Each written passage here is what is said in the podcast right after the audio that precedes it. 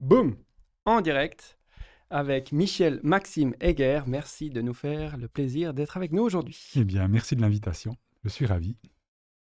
Méditant militant, c'est un petit peu une des, étiquettes que j'ai lues à ton sujet, au-delà des livres que j'ai lus aussi, que tu as écrits. Et puis, c'est quelque chose euh, pour lequel je n'avais pas fait forcément le rapprochement au, début. Moi, je crois que je, viens plutôt du militant. Parce qu'il y a fut un temps où, effectivement, moi, je suis aussi chrétien, et comme toi, en tout cas de culture. Et puis, quand j'étais petit, ben, mes parents étaient beaucoup plus pratiquants. Et puis à un moment donné, j'ai remis cette chrétienté bien en question et je m'en suis très éloigné. Du coup, j'avais pas vu ça. Et puis en grandissant, ces dernières années surtout, une, recherche un peu plus intérieure ou spirituelle, on en parlera de ce que ça veut dire plus tard, hum, m'a réouvert un petit peu euh, les yeux sur cette dimension euh, plus intérieure. Euh, et je trouve que ça fait beaucoup de sens aujourd'hui. Et, et toi, plutôt militant ou plutôt méditant?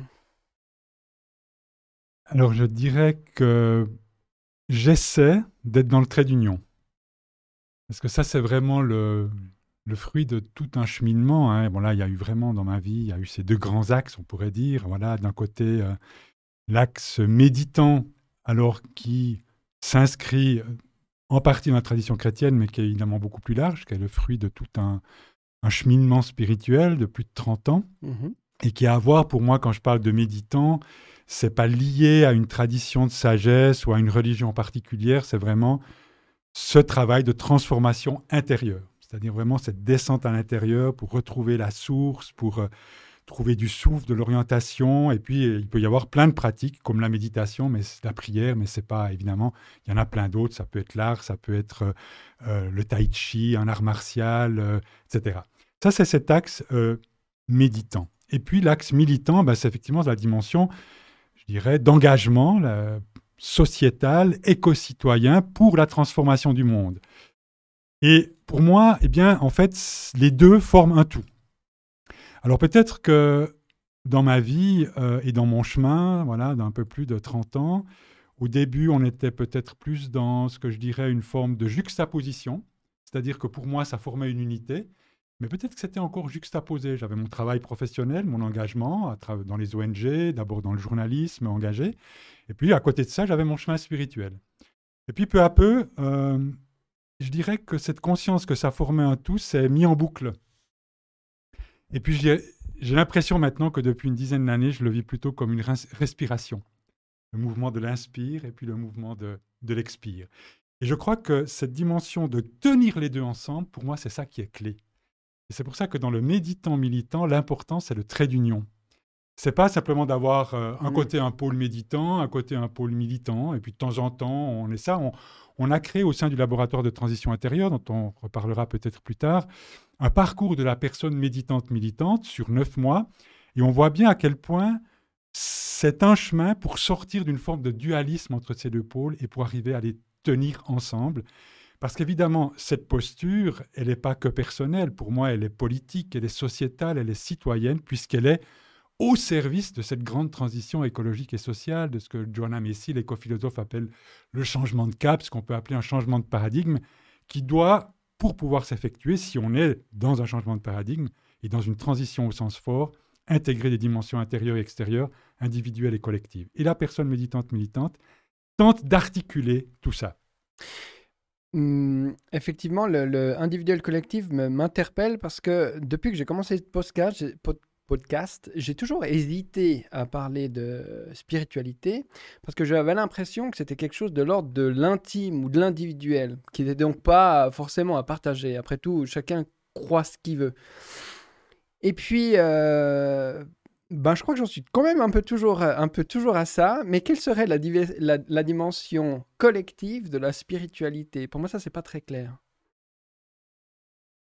Alors, il y a une dimension bien évidemment personnelle et intime dans la spiritualité.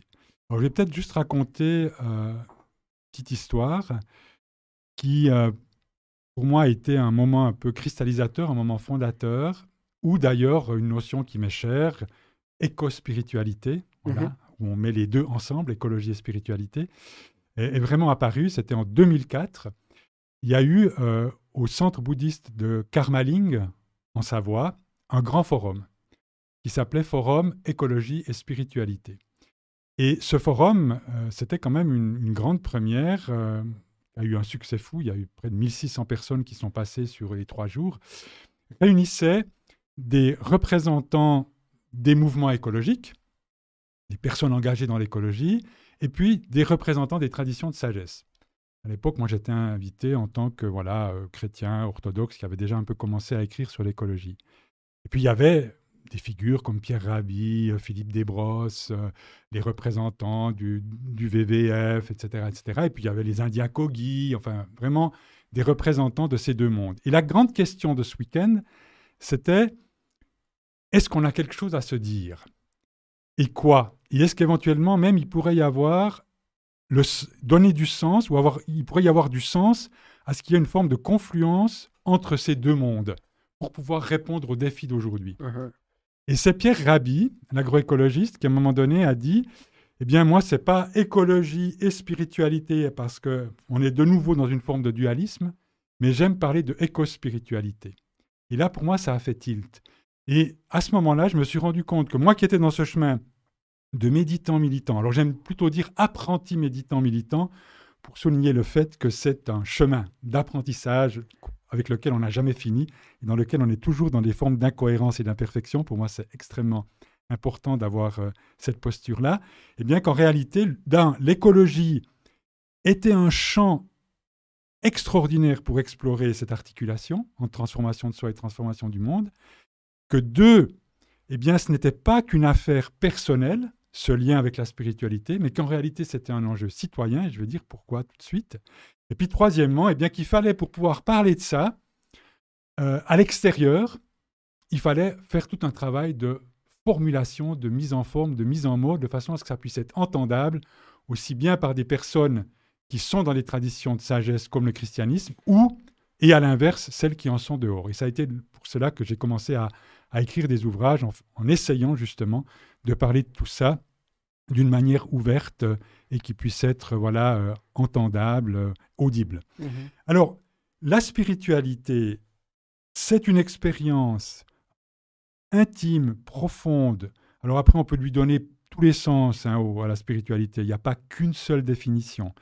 Mais je dirais que c'est un peu aussi celle qui finalement est apparue dans le MOOC Transition intérieure qui a été lancé euh, il y a deux ans par les colibris. Euh, il y a eu plus de, plus de 12 000 personnes qui, ont été, qui se sont inscrites, hein, et où, le laboratoire de transition intérieure ainsi que le réseau de transition belge étaient partenaires.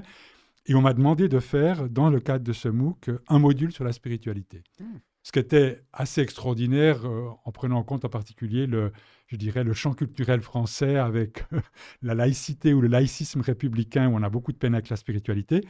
Et puis on est arrivé à cette définition de la spiritualité qui n'était pas simplement d'être une espèce de fourre-tout, mais qui était de dire ben, la spiritualité, c'est l'ouverture à ce qu'on a appelé le plus grand que soi. Euh, le plus grand que soi, c'est-à-dire une dimension du réel, une dimension de la conscience, une dimension de la vie, qui est un mystère, c'est-à-dire que de toute façon échappe à notre compréhension ultime, est au-delà de tous les noms et de tous les mots qu'on peut lui donner, Dieu, le divin, l'esprit, le souffle, tout, ce que les traditions ont donné, c'est au-delà de tout ça, mais en fait ça nous connecte finalement à la source même du vivant, à la source même de la vie, à la source de la conscience. Euh, voilà, ça c'était un petit peu cette définition-là, un peu générique. Et puis, euh, alors ça évidemment c'est une expérience à faire et on, ne peut la faire que sur un plan individuel, mais la spiritualité, avec aussi tout ce que les traditions de sagesse, c'est pas à confondre la spiritualité et les religions, mais les religions évidemment ont tout un trésor de sagesse, de rites, de symboles, de significations dans lequel on peut aller puiser pour nourrir cette spiritualité. Eh bien, pourquoi c'est une dimension politique? D'abord parce que on se rend compte en particulier que quand on entre dans la spiritualité, eh bien, on entre sur le plan de la culture. Et quand on parle de intériorité citoyenne ou de transition intérieure, les dimensions intérieures de la transition, c'est des dimensions psychologiques, c'est des dimensions spirituelles et c'est des dimensions culturelles. Et là, on est dans du collectif. Et en particulier, la spiritualité va nous aider à en fait remettre en question tout un système de représentation, c'est-à-dire tout un imaginaire, en particulier de ce qu'est l'être humain, et plus encore de ce qu'est la nature ou le vivant, puisque tout ce système dont on doit sortir pour aller vers, pour effectuer cette transition que moi j'aime bien appeler croissanciste, obsédé par la croissance matérielle, productiviste et consumériste, tout ce système, il repose sur une certaine conception de l'être humain, sur une certaine conception de la nature qui a été réduite à une marchandise et à un stock de ressources, réduit à sa dimension matérielle. Il repose aussi sur un système de valeurs, sur une certaine conception du bonheur liée justement à la consommation, etc. Et en fait, la spiritualité va nourrir et nous aider à remettre tout ça en question pour lui redonner de sens et lui redonner une dimension de profondeur. Et toi, tu es ici issu d'une, d'une culture comme moi, donc je disais tout à l'heure chrétienne. Quelle est l'influence chrétienne sur cette spiritualité euh, dont, dont, tu évoques euh, la, la, nécessité un peu partout dans, dans tes travaux?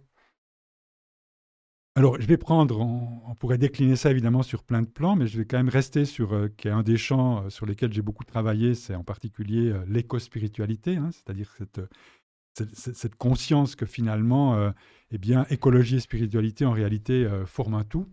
Comme je dis toujours, et c'est un des problèmes souvent de la tradition chrétienne, c'est qu'on a développé une spiritualité du ciel, et puis qu'on doit retrouver une spiritualité de la terre. Et que, comme dit Thomas Berry, un grand éco-théologien américain, euh, s'il n'y a pas une spiritualité de et dans la terre, il n'y a pas de spiritualité du tout. Donc, alors, pour moi, euh, si je prends cette dimension de, la dimension spirituelle de l'engagement écologique, eh bien, en lien avec ce système de représentation, euh, on a dans la tradition chrétienne d'abord tout un chemin critique à faire. Parce que, euh, et moi, c'est vraiment toute la perspective que j'ai eue en revisitant euh, toute la tradition chrétienne en lien avec cette question écologie et spiritualité, c'est d'avoir une approche qui soit critique, une approche qui soit aussi euh, en, particulier audacieuse et créatrice, parce que, à mon sens, la théologie, notamment la théologie de la création, de la nature telle qu'elle existe, doit être complètement revisité. C'est un immense chantier, de même que l'anthropologie, la conception de l'être humain, si d'un point de vue chrétien, on veut vraiment pouvoir répondre à ces enjeux. Alors, il y a eu en 1967 un article critique dans une grande revue qu'est la revue euh, Science, qui a été fait par euh, Lynn White Jr., qui était un historien médiéviste américain, qui en fait a fait une analyse et a en fait d'une certaine manière accusé la tradition judéo-chrétienne et en particulier la tradition chrétienne d'être l'une des causes, l'une des origines de la crise écologique du fait d'une vision très anthropocentrique, il parle même d'arrogance anthropocentrique, c'est les fameux versets de la Bible, euh, voilà, dans la Genèse, où, l'être humain est appelé à dominer la terre, euh, soumettre la nature, etc. Donc il y a eu toute, une, il y a vraiment toute cette critique qui a été faite et dont on doit tenir compte, même si évidemment on ne peut pas réduire la Bible à ces versets-là, et qu'il y a plein d'autres versets dans la Bible qui peuvent fonder une vraie attitude écologique. Mais il y a cette dimension, il y a cette dimension critique. Et puis c'est vrai qu'on a, on on a souvent été dans la tradition chrétienne occidentale. Moi, j'appartiens à la tradition orientale du christianisme, qui, à mon avis, a échappé à certains travers de la modernité occidentale. On a souvent été très dualiste. C'est-à-dire, d'une part, avec cette posture un peu anthropocentrique, donc l'être humain s'est mis au centre de tout, il s'est un peu mis aussi au-dessus de la nature, dans une position de domination, de supériorité, et donc dans une forme de séparation par rapport au reste du vivant. Et puis, idem Dieu, Dieu c'est euh, le Dieu transcendant, on a mis beaucoup l'accent sur la transcendance dans le monde occidental, et puis on a euh, notre Père qui est aux cieux, puis les cieux, ils sont là quelque part très loin, et du coup, on a effectivement participé en Occident, avec cette théologie, à cette séparation aussi entre le divin ou la dimension plus intérieure du, vivant et le reste et la création. Et tout ça a participé à ce dualisme. Et eh bien, quand je dis que la tradition chrétienne, il existe dans la tradition chrétienne des traditions où on va retrouver, en guillemets, une forme d'immanence divine, c'est-à-dire qu'on va rééquilibrer cette transcendance divine qui est au-delà de la création, on va, on va évidemment garder ça parce qu'on ne peut pas réduire Dieu à la nature, mais en même temps, on va avoir toute une vision de Dieu qui est présent dans cette nature, qui, qui en est son reflet, qui du coup appelle à un, respect sacré. Puis on va retrouver aussi, au fond, cette co-appartenance profonde, du plus profond de notre être, avec le reste de la création, avec le vivant, avec la nature, ce qui va en fait nous, nous faire entrer dans une conscience de l'interdépendance et que finalement, ce qu'on fait à la nature, c'est à nous-mêmes qu'on le fait et inversement. Et donc, en fait, y a mon chemin en tant que chrétien, c'est de faire tout ce travail de revisitation critique et novatrice, de participer à ce grand chantier de ce qu'on appelle la théologie verte, pour pouvoir justement fonder une nouvelle théologie, une éco-théologie chrétienne qui va nous permettre, en changeant de vision, en changeant d'imaginaire, de participer avec d'autres, d'autres traditions de sagesse, mais aussi l'écologie, à une forme de réenchantement du monde ou de nos relations aux vivants. Et c'est le but avoué, c'est ça? C'est euh, de réenchanter le, monde? Quelle est l'intention euh, derrière euh, cette entreprise, entre guillemets, ou ces travaux? Alors, ma, ma conviction, c'est qu'en fait, alors là, on revient vraiment aux racines civilisationnelles de la crise écologique. Là, j'ai mis en fait un peu l'accent sur une contribution de la tradition chrétienne en Occident à ce désenchantement du monde. Mhm. C'est Max Weber qui avait, le philosophe, qui avait amené cette notion. Euh, en fait, je pense qu'on a dans la tradition occidentale, vraiment à partir de la fin du XVe siècle, avec ce qu'on a appelé la modernité, on a eu un véritable processus de désenchantement du monde, désenchantement de la nature. C'est euh, en fait Descartes, grand philosophe par ailleurs, hein, mais Descartes qui dans un texte qui s'appelle Le Monde dit à un moment donné, la nature n'est que matière. La nature n'est que matière. Et ça, c'est une rupture par rapport à non seulement tout ce que les traditions de sagesse ont dit, mais aussi par rapport à, en fait, euh, même d'autres traditions euh, philosophiques qui euh, parlait en particulier, qui voyait la, en fait la nature comme douée d'une forme euh, d'intériorité, mhm. comme la nature qui a une âme, mhm. une forme de conscience même, ou la nature qui a une âme, qui a une intériorité. Et là, on a vraiment cette réduction à sa dimension matérielle. Et je dirais qu'on va avoir en Occident un processus réductionniste incroyable, puisqu'on va avoir d'une part, je dirais, l'invisible qui est réduit, réduit au visible, le visible qui est réduit au matériel, le matériel qui est réduit à l'économique et l'économique qui a été réduit au financier. Alors c'est évidemment un peu caricatural, c'est beaucoup trop simplifié, mais j'aurais presque envie de dire c'est un peu plus de quatre siècles d'évolution en Occident qui nous amène à ce système économique croissanciste, productiviste, consumériste, complètement animé par le profit et complètement au niveau de l'économie dominé par la finance. Et je crois que ça, ça a ses racines à ce moment-là. Et c'est une entreprise de désenchantement du monde. Le monde ne chante plus, le monde n'a plus d'âme. Et puis c'est lié évidemment avec cette posture, comme dit Descartes, l'être humain comme maître et possesseur de la nature, puisque cette nature est réduite à sa dimension matérielle, puisque l'être humain s'est posté non seulement au centre de tout, mais en dehors de la nature, eh bien on a cette dimension non seulement dualiste, de séparation, mais cette dimension de domination, et puis finalement on va arriver à cette nature qui est réduite à un stock de ressources, un gisement de matières premières, et puis finalement à une marchandise qu'on va pouvoir privatiser, monnayer, etc. Ça, c'est tout le processus de désenchantement du monde.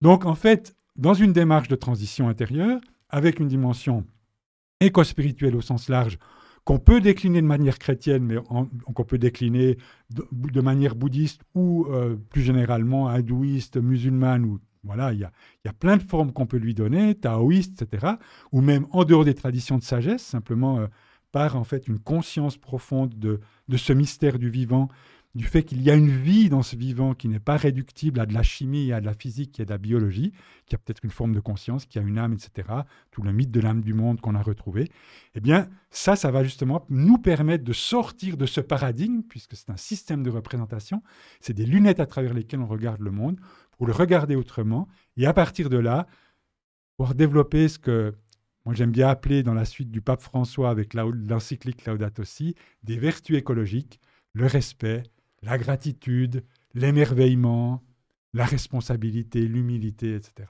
Hmm. Et en même temps que ce désenchantement, euh, est-ce que ça n'a pas été aussi l'avènement du scientisme euh, en même temps, où justement, finalement, on a recomposté, ou on a transformé nos croyances euh, intérieures à quelque chose qui nous semblait plus tangible, plus concret, plus vrai, en fait. Et puis que finalement, la nouvelle religion, c'était peut-être la science.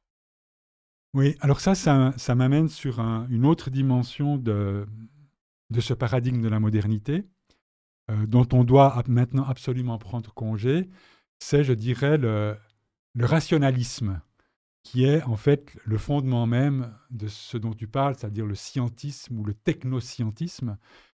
Et c'est vrai qu'à ce moment-là, alors je reprends Descartes, mais alors de nouveau, c'est pas pour euh, faire le procès de Descartes, mais c'est parce qu'il est pour moi très symbolique finalement de, de ce qui s'est passé à ce moment-là.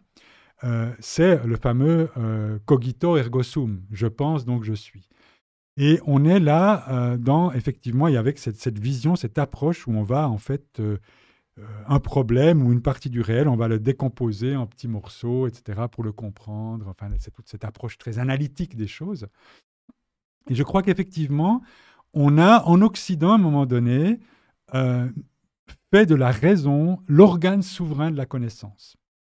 Et alors, mais une raison, alors moi je ne suis pas du tout euh, anti-rationnel, au contraire, euh, voilà, moi j'honore aussi la raison comme une des, des grandes facultés de l'être humain. D'ailleurs, les pères de l'Église la mettent dans l'une des composantes de, l'être humain bibliquement écrit à l'image de Dieu, mhm. eh bien, ça fait partie même de l'image de Dieu, cette capacité d'intelligence réflexive, etc.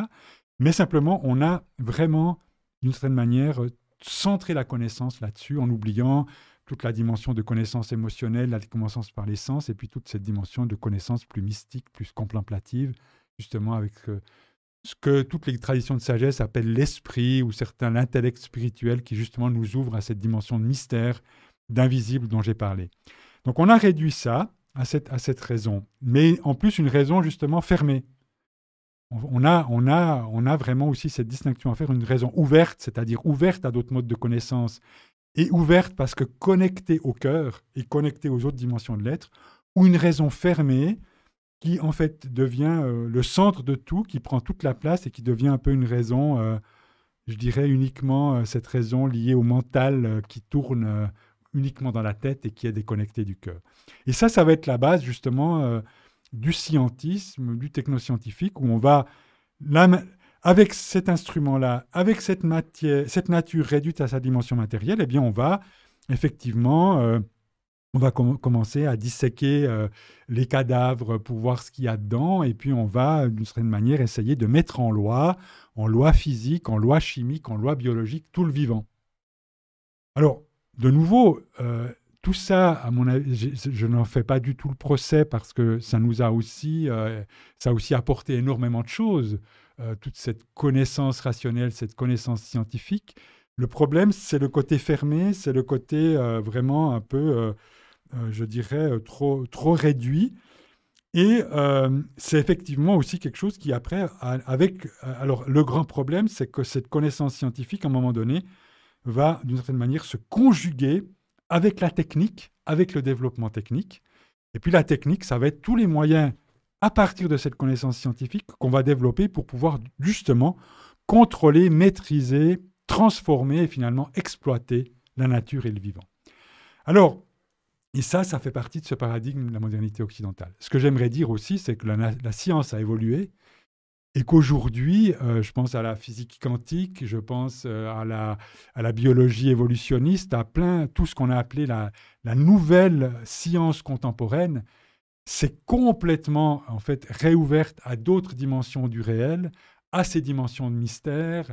On parle de psychomatière, etc., etc. On entre dans des, dans des champs comme ça, des sphères de connaissances absolument incroyables. Et donc, du coup, c'est ça qui est intéressant, c'est que de plus en plus, toute la, spiritualité, en particulier l'éco-spiritualité, eh bien, il y a des ponts qui commencent à se faire aussi avec ces nouveaux paradigmes scientifiques. Le problème, c'est que ces nouveaux paradigmes scientifiques, euh, bien que très développés, ne sont pas encore véritablement dominants dans tout le domaine de l'éducation, où on reste quand même très souvent dans ce qu'on transmet euh, dans l'éducation, dans finalement cette, science très, rationnelle et réductrice. Mmh donc toi, tu es aussi sociologue. Euh, je ne sais pas si c'est les études que tu as fait ou si tu, as enseigné la sociologie euh, à droite ou à gauche. Mais de ce point de vue-là, euh, je, comprends comment tu amènes les choses avec cet, esprit réductif hein, de, la nature. Mais pourquoi aujourd'hui on continue encore la masse, la majorité, et moi aussi en partie, à finalement détruire euh, l'environnement euh, qui nous permet de vivre. en grande question, hein. Mais euh, quels sont les... Parce que si vraiment on avait réalisé, parce que maintenant, ça fait maintenant... C'était quoi le sommet de...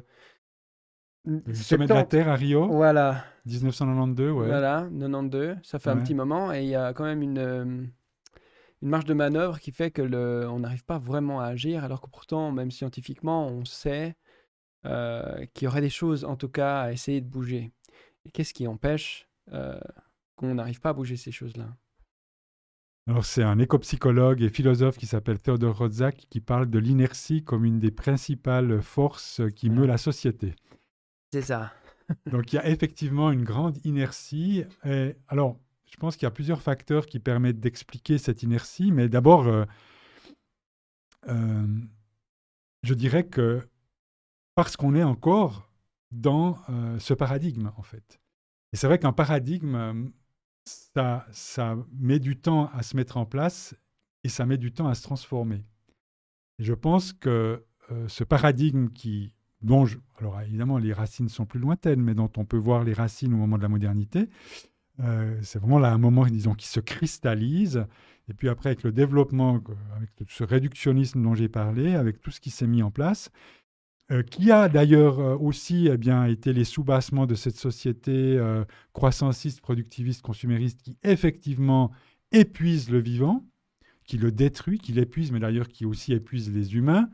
Si on pense à toute la problématique du burn-out, hein, qui est une véritable maladie de civilisation, eh bien, c'est que tout ça, ça s'est mis en place, ça s'est cristallisé dans des structures économiques, euh, dans des systèmes politiques. Donc en fait, on, c'est-à-dire que tout ça a fini par devenir très structurel, ces manières de penser, ces manières de voir. Et ça, ben, évidemment, ça ne se change pas, même si la conscience change, les structures mettent beaucoup plus de temps à, évoluer. Et puis, euh, je dirais que, et ça, c'est, on revient à la dimension de transition intérieure, mm-hmm. c'est que ma conviction, et je vais juste après prendre l'exemple du consumérisme, parce que quand même, bon, à titre individuel ou même collectif, c'est quand même euh, une des sources en fait de destruction du vivant, c'est la surconsommation, l'hyperconsommation, puisqu'on consomme finalement beaucoup plus que pour simplement satisfaire nos besoins. Eh bien, en termes de quoi, par exemple, on, consomme euh, Tu parles de nourriture, tu parles de loisirs, alors, les, lois, alors les lois, dans, nos, dans nos sociétés, je veux dire, nous sommes dans une, dans une surconsommation de biens. Euh, alors ça peut être les, loisirs avec les voyages, avec les vacances. Euh, ça peut être, euh, bah, il suffit d'aller certains jours dans des supermarchés et de voir les caddies, même de nourriture, qui débordent. Il y a quand même à peu près 30 à 35% de la nourriture qui finit par être jetée. Euh, il y a la consommation d'habits, dont on sait euh, que finalement très peu sont portés ou très peu de fois. Euh, on, a aussi la consommation de, des appareils, des portables. enfin, on va dire, si, si, on additionne tout ça, on est effectivement dans une, dans une surconsommation. au niveau du laboratoire Transition intérieure, on a promu une méthode qui s'appelle les conversations carbone mhm. pour amener les gens un petit peu à prendre conscience finalement des impacts de leur mode de vie, en particulier sur le climat mais aussi de, des différents champs. Et le champ de la consommation en est un où on peut tout à coup découvrir des pistes pour en fait commencer à avoir un, bilan carbone ou une empreinte carbone moindre. Et on fait un petit exercice qui est très, qui est très marrant, c'est-à-dire qu'on emmène les, personnes pendant comme ça 5-10 euh, minutes dans une visualisation. On les, met en, état comme ça de méditation, euh, concentré, et puis ensuite on les amène en les guidant avec des mots, à se promener dans leur intérieur. Voilà, ils sont dans leur salon, qu'est-ce qu'ils voient, combien il y a de meubles, qu'est-ce qu'il y a sur les meubles, dans la bibliothèque, euh, combien de télévisions, etc. Et on passe dans les différentes chambres et dans les différentes parties de l'appartement. Et à la fin, bah, c'est justement, on a, pris, on a pris conscience de absolument tout ce qu'on a. C'est absolument euh, énorme. Donc on est dans cette surconsommation. Eh bien, pourquoi est-ce qu'on n'arrive pas à sortir du consumérisme? Je vais juste prendre ça comme exemple de cette inertie. Quand bien même on sait les impacts que ça a, c'est documenté, c'est scientifique, et c'est là où la science quand même euh, amène évidemment est extrêmement importante. On a depuis maintenant effectivement des années et des années et des années des appels à la décroissance matérielle, des appels à la sobriété joyeuse, heureuse, etc. Et on voit bien que finalement, ces appels, sauf dans une minorité, sont encore relativement peu suivis d'effet. Alors pourquoi, malgré cette conscience et tous ces appels, finalement, très peu de choses changent? Eh bien, ma conviction, c'est que le consumérisme, c'est une culture, et qu'en fait, cette culture, elle vit à l'intérieur de nous. C'est-à-dire que ce système, alors croissanciste, productiviste, consumériste, ben évidemment qu'on doit surconsommer parce qu'on produit trop. Puis pour pouvoir produire, c'est-à-dire écouler tout ce qu'on produit, pas cette surproduction, c'est ce qui fait marcher ce système qui ne peut vivre que sur une croissance continue. Alors évidemment en oubliant que, les limites, que, la, planète a des limites. Mais je veux dire, donc, donc on, est, on est dans, dans, ce phénomène et en fait, donc on est dans un système et ce système, ça c'est ma conviction, en fait, on arrive, on a, c'est difficile d'en sortir parce que ce système, il vit en nous. Mmh Et ce système, il vit en nous, en particulier par la captation d'un certain nombre de ressorts intimes de notre être, par la publicité, par le marketing, par les réseaux sociaux, etc. C'est notre puissance de désir. Nous avons une formidable puissance de désir. C'est ça, d'ailleurs, cette puissance de désir qui fait que nous aspirons au bonheur, à l'amour, à la solidarité, à la beauté. Mais en fait, cette puissance de désir, qui pour moi est ontologique, elle est liée à notre être profonde, est captée par ce système et elle est détournée. C'est-à-dire qu'en fait, on va, on va, on va, faire, on va en fait créer l'illusion qu'on peut aller satisfaire ces désirs fondamentaux, notamment à travers des agréments psychiques ou des biens de consommation matériels. Ce qui est évidemment une illusion. C'est pour ça qu'en fait, ce système, il devient addictif. Puissance de désir, la peur, la peur du manque, peur de manquer, mhm. derrière laquelle se cache la peur de la mort, plus profondément. Ça, c'est aussi les psychanalystes qui nous le disent. Donc, en fait, si on veut travailler là autour, euh, ça nous amène quand même assez profond. Et puis après, notre besoin d'identité, notre quête d'identité. Et on sait très bien à quel point le consumérisme, à travers le dernier portable, à travers euh, les nouvelles modes euh, vestimentaires et autres. Aujourd'hui, la consommation est un lieu d'investissement pour construire notre image, notre statut, qui on est. Mmh Besoin, quête d'identité, peur du manque, puissance de désir. Eh bien, tout ça est capté par ce système pour justement alimenter la machine de consommation. Et donc, pour moi, si on veut, alors il y a y a des choses évidemment à changer au niveau du système lui-même, au niveau des lois. C'est absolument scandaleux qu'on n'ait pas encore, par exemple en Suisse, une loi qui interdise l'obsolescence programmée, enfin des choses comme ça. Mais enfin, donc il y aurait quand même beaucoup de choses aussi à faire sur le plan structurel, au niveau légal, il y a sur le plan politique, il y a sur le plan de l'éducation, mais il y a aussi ce travail intérieur, à mon avis, sans lequel on n'arrivera pas à véritablement sortir de ce système, parce qu'au fond, il est profondément ancré en nous. Et j'aimerais juste rappeler cette petite histoire euh, euh, Edouard Bernays, qui est en fait l'inventeur du marketing, qui a écrit le premier traité de marketing à la fin des années 20, Bernays était le neveu de Freud. Mhm. Et quand il a lu les travaux de son oncle, il s'est dit, mais génial En fait, qu'est-ce qu'on va faire? Puisqu'à ce moment-là, on était déjà, il fallait euh, amener les gens à fumer, à acheter des voitures, etc. Et en particulier les femmes. Oui, oui c'était des nouveaux publics euh, voilà, à conquérir, eh bien, on va mobiliser l'inconscient. On va mobiliser la libido. Et on va mobiliser toutes les forces de l'inconscient pour, en fait, les mobilisant, les mettre au service de la pulsion d'achat et de la pulsion consumériste. Je vois cette image de, je crois qu'il y avait une manifestation, il y avait les femmes devant, on leur avait donné des cigarettes et du coup c'était, euh, la cigarette était devenue à ce moment-là le, symbole de la libération, euh, l'émancipation, de l'émancipation, qui est, euh, c'est fou quand on, creuse un peu euh, toute, cette, histoire. Alors, dans, le monde militant, c'est vrai, tu l'as dit un peu plus tôt, on est souvent méfiant, euh, surtout des religions. Parce qu'il y a une différence à faire entre la religion, je pense, et, la spiritualité. Mais néanmoins, je vois souvent l'opprobre un peu jeté comme ça sur toute personne qui ferait du développement personnel, c'est peut-être comme ça qu'on l'appelle, ou un travail, un travail sur soi. Euh, du coup, c'est un message qui, qui, peut être plus difficile à, passer. Moi-même, je, ces dernières années, fait pas mal de, de, choses intéressantes qui me permettaient d'aller explorer un peu plus euh, qui j'étais à l'intérieur. Et, euh, je sens bien qu'il y a beaucoup de gens qui sont prêts à entendre beaucoup de choses sur l'écologie, l'extérieur, comment réduire la consommation et le consumérisme, ce que tu viens de dire là.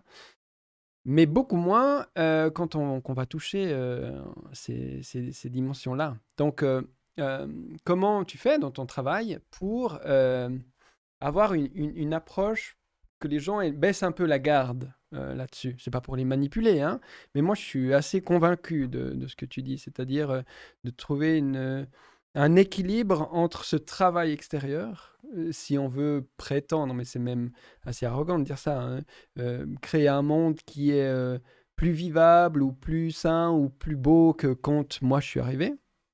moi en tout cas, je considère que ça fait partie de ma mission, d'autant plus que j'ai des enfants, donc ne, serait, ne serait-ce que pour eux, en tant que père, un rôle que j'aurais, ce serait de faire mon maximum pour que cette planète soit euh, le plus habitable euh, euh, possible pour eux, en toute humilité, parce que évidemment, quand je dis ça, ça fait assez. je fais sauver le monde, c'est pas l'idée. Mais qu'en même temps, je, je, remarque que prendre soin de moi, ou me comprendre mieux, ou voilà, ça me permet après d'avoir de l'énergie pour peut-être faire des choses qui me décourageaient ou que j'avais plus envie, ou etc., etc. Donc moi, je suis assez convaincu de ça. Mais je me suis jamais, moi, permis de dire aux gens, faudrait que vous fassiez un petit travail euh, intérieur, là, quand même. Euh, parce que là, je vois que vous êtes un peu euh, déphasé, quoi. Ça, c'est... Ça me semble difficile, quoi.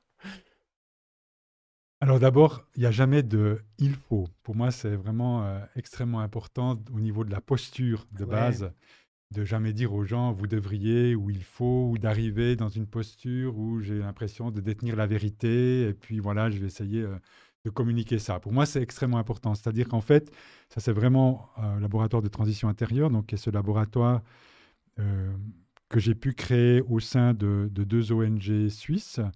Les Pères Entraide Protestante, avant c'était Pain pour le Prochain, et puis Action de Carême. C'est d'ailleurs intéressant parce que c'est deux ONG de développement quand même assez connues. Euh, de solidarité nord-sud, euh, mais qui ont en fait des origines et des racines justement chrétiennes. Mhm.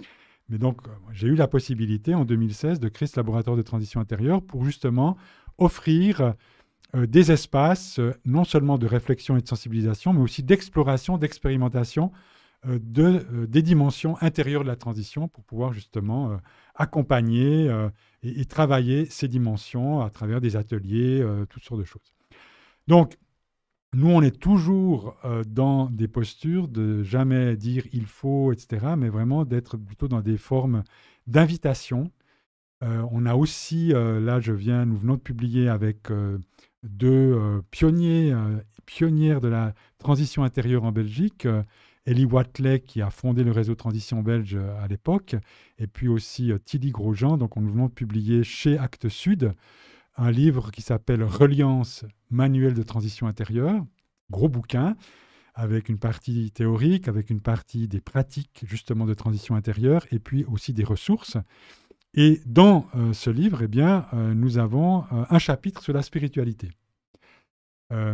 et c'était vraiment très, très challenging, c'était un mhm. peu un défi d'écrire ce chapitre, justement d'une manière qui soit entendable. Mais ce qui était intéressant, c'était de justement, et c'est notre posture, c'est de dire, eh bien, pour nous, euh, du fait de ce chemin intérieur qu'on a fait, c'est d'une certaine manière euh, même pas une question, est-ce qu'on va parler de spiritualité ou pas quand on parle de transition intérieure, c'était une forme de nécessité et d'évidence, mais la grande question, c'était comment on va en parler. Et, et ça, c'est vraiment toujours quelque chose qu'on pose, c'est de dire, mais nous sommes dans une posture où nous allons proposer. C'est une invitation, c'est une proposition. Nous disons, ou je dis toujours aussi clairement quand j'interviens de où je parle, pourquoi j'en parle, mais justement en soulignant que, un, la transition intérieure n'est pas un chemin spirituel, mais que la spiritualité peut y avoir sa place. Pour moi, doit y avoir sa place parce qu'elle en a une composante, un fondement important. Mais je dirais peu, parce que je peux complètement accepter que pour d'autres personnes, non, je vois pas, ou pour moi, c'est pas une nécessité que la spiritualité ait de la place dans un chemin de transition intérieure. Après, encore faut-il être d'accord qu'il y a des dimensions intérieures euh, pour euh, la transition. Ça, c'est le premier point. Ensuite, un deuxième point important, et donc ça veut aussi dire qu'il y a une légitimité totale de toutes les autres postures pour nous, et une reconnaissance mhm. de cette légitimité. Le deuxième point, c'est ce que tu as mentionné, de ne pas confondre spiritualité et religion. Et ça, c'est quelque chose pour moi que je souligne toujours, c'est de dire, voilà, euh, et je pense que souvent les crispations ou décrispations viennent à partir du moment où, et chez beaucoup de personnes, spiritualité égale religion. Mmh Donc de tout de suite dire, attention, on ne confond pas. La spiritualité, c'est au fond, alors je reviens à cette définition que j'ai donnée, cette expérience intérieure, intime, personnelle, complètement laïque, ouverte de cette dimension du plus grand que soi.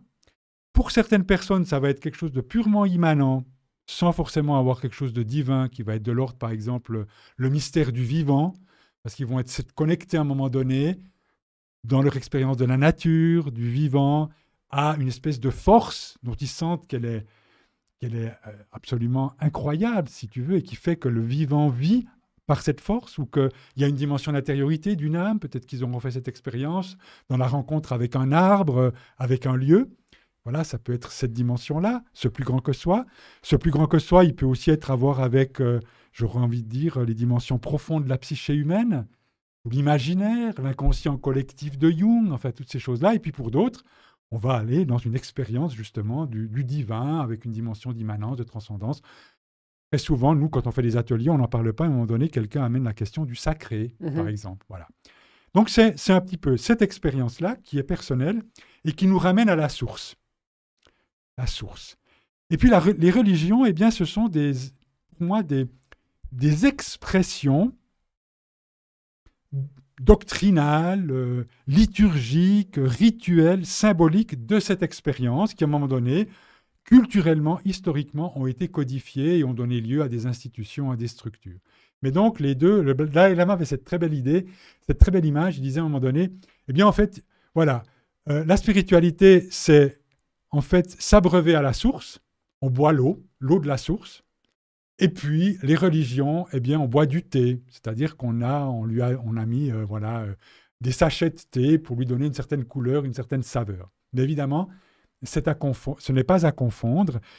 Alors, nous sommes aussi dans une posture où je suis dans une posture pour dire, mais attention non plus de ne pas jeter le bébé avec l'eau du bain, parce que ces traditions religieuses pour lesquels c'est tout à fait légitime d'avoir un, point de vue critique, les églises, etc., parce qu'évidemment, euh, il y a eu beaucoup de dérives, il y a eu beaucoup de choses qui se sont passées, il y a du dogmatisme, il y a des intolérances, il y a vraiment euh, la manière dont, tout ça s'est développé, a fonctionné, euh, évidemment, est, est, sur beaucoup de points contestables, et je crois qu'il faut avoir ce point de vue critique, mais en même temps, ces traditions, eh bien, elles, ont, elles sont aussi un trésor d'expériences euh, spirituelles, de sagesse, même de, de, de, de ressources symboliques et, et, et, rituelles qui peuvent, dont on peut se nourrir, mais évidemment sans les absolutiser. Et puis après, libre à chacun de s'ancrer ou pas dans ces traditions. Donc ça, c'est un premier point. Et puis le deuxième point, comment parler de ça? Eh bien, c'est d'abord en laissant cette liberté. Et puis, on dit, et puis, évidemment, que quand je parle de transition intérieure, il m'arrive aussi, quand je suis invité dans certains milieux, dans certains cercles, où je ne parle pas de spiritualité. Parce que la transition intérieure, c'est aussi, euh, si on parle d'une... On parle de reliance. C'est une des expressions de la, mm-hmm. de la transition intérieure, c'est pour ça qu'on a donné ce titre. C'est quand même développer une culture régénératrice, pour reprendre une expression chère au mouvement d'Extinction Rebellion, par exemple, culture régénératrice. Sous-entendu qu'on s'est détruit et qu'on a détruit. Et qu'on a régénéré, qu'on a retrouvé justement quelque chose qui va permettre de régénérer de tout ça, et qui est fondé en particulier pour nous sur une, en fait, réharmonisation euh, de ces, et une réparation, euh, c'est l'Abdenour Bidar qui parle de réparer le tissu déchiré du monde. C'est-à-dire que ça passe par créer en fait un, on pourrait presque dire voilà, un, écosystème de liens et de liens profonds, de qualité, restaurés à soi, aux autres, aux autres qu'humains, c'est-à-dire aux vivants, avec tous les êtres qui l'habitent, et puis, si on a cette ouverture, et si c'est important pour nous, à ce plus grand que soi, mmh quel que soit le nom qu'on lui donne. Donc c'est ça la reliance. Après, ça, c'est pour moi une des clés de la transition intérieure. Après, selon les milieux, si je vais à Alternativa et autres, si on ne me demande pas de parler de ça, je ne vais pas forcément parler de la spiritualité, quelqu'un pourra peut-être m'interpeller à un moment donné, mais on va peut-être plutôt travailler dans ces relations profondes, sur les dimensions profondes de la psyché humaine. C'est-à-dire avec tous, tous les apports, non pas de l'éco-spiritualité, mais de l'éco-psychologie, qui sont ces courants, j'ai aussi écrit plusieurs ouvrages euh, sur ça, qui sont ces courants qui viennent du monde anglo-saxon, et qui justement nous invitent à explorer de manière profonde ces interrelations, ces interdépendances entre l'être humain et le vivant autre qu'humain, et à voir en fait que en fait, ce vivant autre qu'humain, cette nature, elle fait partie de notre être au même titre que nous faisons partie d'elle, et que même finalement, jusqu'à notre inconscient, disent les éco-psychologues, est tissé de relations avec les autres humains, avec les animaux, avec la terre, etc. Et donc, ce que nous faisons au vivant, c'est à nous qu'on le fait et inversement. Donc, en fait, on peut tout à fait explorer ces dimensions intérieures. Et puis là, ça va nous entraîner dans des champs absolument magnifiques et essentiels sur, euh, par exemple, euh, toutes les émotions douloureuses et souffrantes, que maintenant on met un peu sous ce terme d'éco-anxiété, mm-hmm par rapport, euh, quand on prend conscience de ce qui arrive, en fait, euh, de toutes les dégradations, euh, des effondrements en cours et à venir, avec tout le discours de la collapsologie. Et évidemment, l'éco-psychologie offre plein de ressources pour, en fait, vraiment accueillir ces émotions et essayer d'en faire quelque chose. Et ça, c'est du l'ordre de l'éco-psychologie. Et pour moi, ça fait partie de la transition intérieure. Et je peux tout à fait parler de, de transition intérieure vraiment en mettant l'accent là-dessus et sans parler d'éco-spiritualité, si les gens ne me l'ont pas demandé. Donc, de toute manière, euh, on parle d'éco-spiritualité à partir du moment où on sent qu'il y a une ouverture ou une demande pour mhm. ça. Mais il s'agit de rien imposer. Ben, c'est une bonne approche parce que, de toute façon, je pense que les portes se fermeraient assez vite. Euh, on se ferait traiter de gourou euh, et haut de secte et j'en passe. J'ai déjà entendu des, des, choses comme ça, mais je vais peut-être un peu parler de comment moi j'ai vécu ça parce que toute la théorie que tu donnes, je l'ai vécu, j'ai l'impression d'une certaine manière, en commençant parce que j'ai dit un petit peu au début, euh, d'abord une certaine critique ou un rejet de l'existence, c'est-à-dire de la religion dogmatique chrétienne telle qu'elle me l'avait été euh, expliquée. Je la trouvais trop limitante. Donc j'ai dit non, ça, ça, ça va pas. Mais plutôt avec cet esprit genre... Euh, peut-être un, petit peu arrogant en disant ça c'est nul, ça sert à rien. Et puis euh, là, pour le coup, je jette le bébé avec l'eau du bain, certainement. Et puis, euh, suite euh, à quoi bah, Ça a été remplacé par pas grand-chose. Donc, il y a eu un peu peut-être une traversée du désert spirituel, mais pour le, pour le coup, j'ai pu découvrir plein d'autres choses. un peu de, avec ce, je le rejetais, mais j'avais quand même cette culture euh, dualiste. Hein, on, me posait la, on me posait la question très souvent est-ce que c'est bien ou est-ce que c'est mal ce que je fais? Puis je la trouvais très limitante jusqu'à ce qu'un jour je lise un livre, euh, un peu New Age, hein, c'était euh, Conversation avec Dieu. Puis là, ça m'a bien plu. ça m'a bien plu cette idée-là, puis j'ai écrit, j'ai lu écartelé, etc. Et puis, bah, je trouvais que c'était déjà plus enchanteur, c'était plus intéressant de voir le monde comme ça. Et puis, euh, bah, suite à ça, je crois que ça a rouvert un peu une porte pour me dire, mais en fait, il faut que tu sois plus curieux que ça, quoi. Parce que c'est pas un livre qui va te donner la vérité. Et puis, peut-être qu'effectivement, tu avais mis une croix sur quelque chose où il y avait quelque chose d'intéressant. Donc, et je crois qu'à partir de ce moment-là, j'ai développé une volonté de savoir ou de curiosité. Moi, je le dis comme ça, curiosité, qui a fait que gentiment, j'ai pu me connecter et être en reliance. Parce que quand on est curieux, c'est-à-dire que quand, j'étais dans un dispositif où je portais pas de jugement parce que je voulais savoir, finalement, je, euh, sans, euh, sans a priori, eh bien là, j'ai pu me mettre en reliance et c'est ça qui m'a permis, je pense, de démarrer euh, un chemin dit de transition intérieure. Ça, c'était la façon dont moi j'ai approché la chose. Donc ça s'est fait un petit peu, on peut dire par hasard, ou il n'y a pas de hasard, ça aussi. Mais ça rentre un peu dans, dans, ce que tu expliques. Mais je crois que toi, tu as un peu établir ici un, petit peu un modèle pour ceux ou celles qui se poseraient ces questions-là ou qui chercheraient une porte d'entrée pour cette transition intérieure. Comment on s'y prend? Et peut-être aussi de partager ton expérience à toi. Comment as-tu commencé à transitionner de l'intérieur, personnellement? Alors, je vais juste encore ajouter une petite chose par rapport à un mot que tu as prononcé tout à l'heure, et pour moi c'est aussi important, quand on parle de transition intérieure ou même avec la dimension spirituelle, tu as parlé de développement personnel. Oui. parce que euh, effectivement, ça c'est aussi dans les milieux militants, tu l'as évoqué, euh, ça peut aussi susciter très vite des crispations, Ah parce que d'une part, effectivement, quand on parle de spiritualité ou même de transition intérieure, euh, quand on parle de transition intérieure, on va, on va, et puis qu'on raconte un petit peu ce qu'on fait, hein, pour voilà, travailler cette connexion profonde au vivant, euh, travailler sur nos émotions, enfin toutes ces choses-là. Très vite, des personnes vont nous mettre l'étiquette développement personnel, et puis dès qu'on ouvre spiritualité, on va tout de suite nous mettre l'étiquette religion. Donc du coup, ça crée des crispations et des blocages ouais. sur les deux points. Alors, de nouveau, par rapport à- au développement personnel, euh, la transition intérieure, pour moi, alors je souligne pour moi, mais en fait c'est aussi la posture qu'on a dans ce livre coécrit euh, avec euh, Elie euh, et Tilly, la transition intérieure n'est pas, du pas du développement personnel, même si un certain nombre de pratiques qu'on peut, peut proposer peuvent être inspirées de ce qu'on, que ce qu'on va proposer dans le développement personnel. Mais ce qui est extrêmement important, c'est l'intention et la finalité. En transition intérieure, l'intention et la finalité n'est pas en fait euh, mon développement personnel, mon épanouissement subjectif, euh, la recherche d'un certain bien-être ou mieux-être, euh, ou même ma capacité à finalement m'adapter à ce système en en souffrant moins, peut-être même pour devenir à un moment donné, pour finalement rester bien adapté à ce système, pas trop en souffrir, puis rester performant, etc. etc.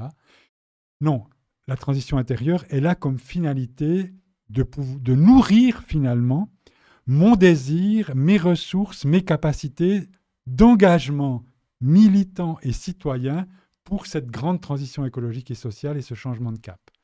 Ça, c'est très, très clair. Donc, on n'est pas dans quelque chose qui est auto-centré euh, euh, voilà, sur, euh, sur mon bien-être à moi.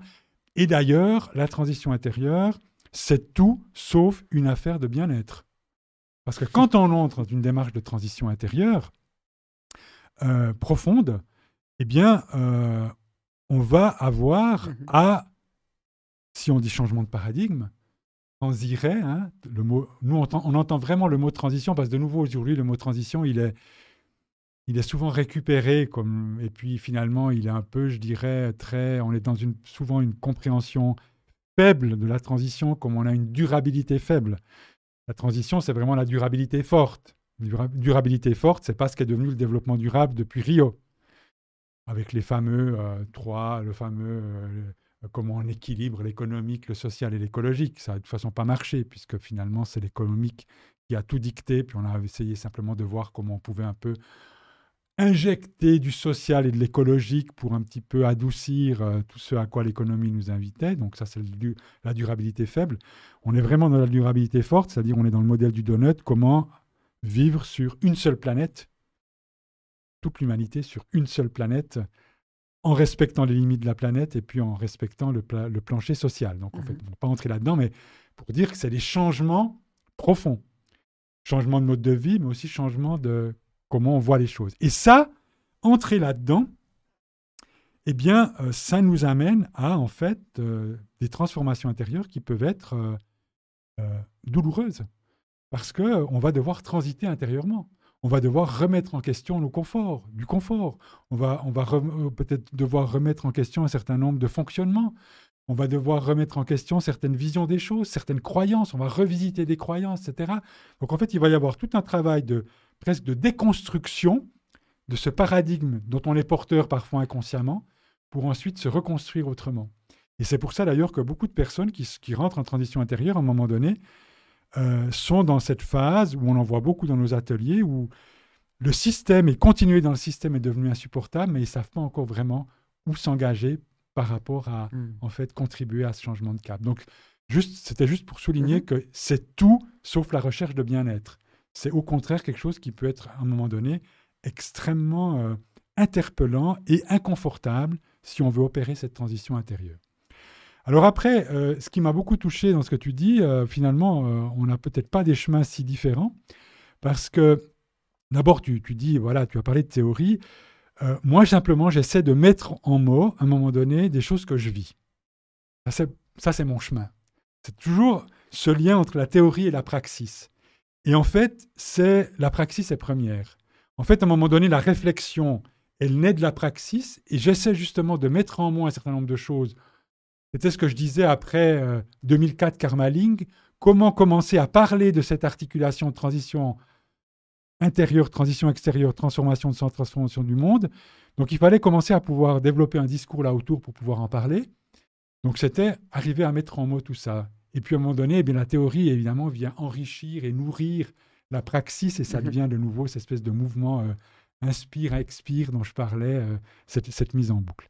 Et moi, c'est vrai que j'ai aussi, voilà, je suis né dans la tradition catholique avec une éducation très catholique. À l'adolescence, j'ai tout envoyé promener, jeté le bébé avec l'eau du bain, dans une espèce de révolte profonde, en particulier par rapport au côté très moraliste ou moralisateur de l'Église, mhm. avec toute cette dimension très hypocrite, je trouvais. Hein, voilà. Mais en ayant gardé à l'intérieur de moi un sens du sacré, je pense, très profond, mhm.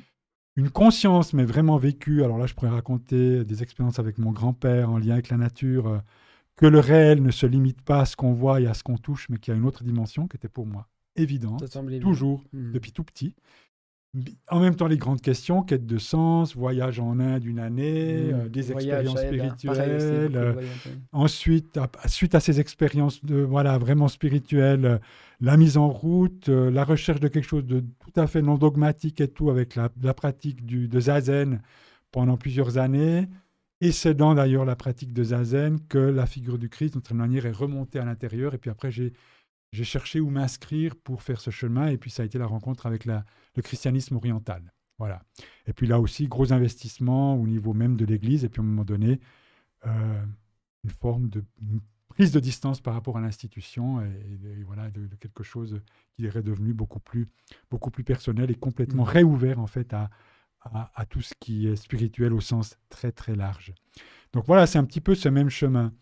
Alors, je veux dire, nous, euh, au laboratoire Transition intérieure, jusqu'à présent, on n'est pas du tout dans une, comme tu dis, comment aller parler de ça, on n'est pas du tout dans une démarche, euh, je dirais, missionnaire.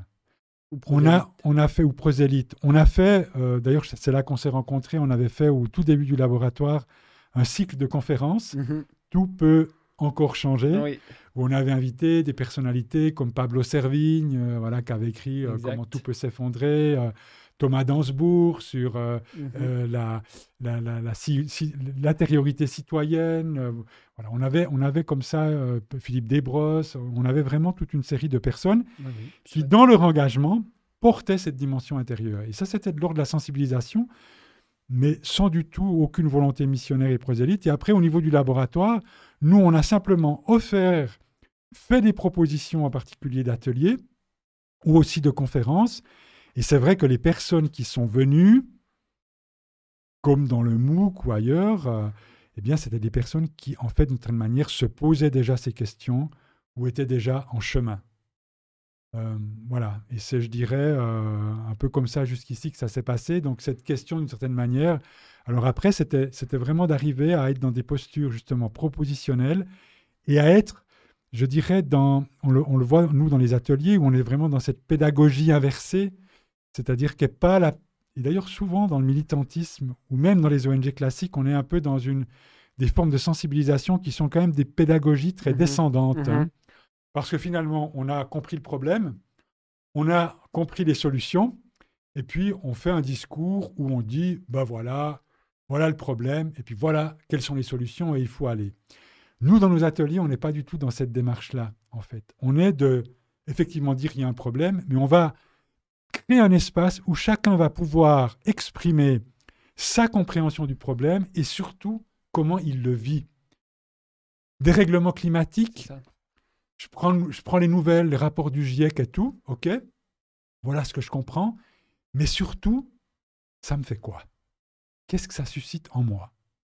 Tristesse, impuissance, colère, désespoir, enfin plein de choses comme ça. Et donc on va créer des espaces aussi où toutes ces émotions vont pouvoir s'exprimer. Et puis, nous, on est simplement dans cet espace d'écoute, d'accueil, et dans. Puisqu'on est toujours en cercle, on est toujours dans ces dynamiques, finalement, euh, et d'intelligence collective et de reliance, mais de voir comment, ensemble, on va pouvoir peu à peu permettre aux personnes, en s'appropriant tout ça, de, développer avec les autres, parce que c'est cette dimension du nous, on met beaucoup d'accent à créer cette membrane de ce, ce collectif en fait qui vit un atelier ensemble, euh, qui devient un lieu vraiment de soutien euh, extraordinaire, eh bien comment on va pouvoir euh, commencer à esquisser des pistes pour pouvoir répondre à tout ça et cheminer dans tout ça. Donc on est plutôt dans, dans cette approche-là. Hmm. J'entends, je ressens, donc je suis à la place de je pense, donc, donc je suis, on en avait parlé lors d'un dernier podcast, ça fait un peu écho à ça, d'après ce que j'entends des, ateliers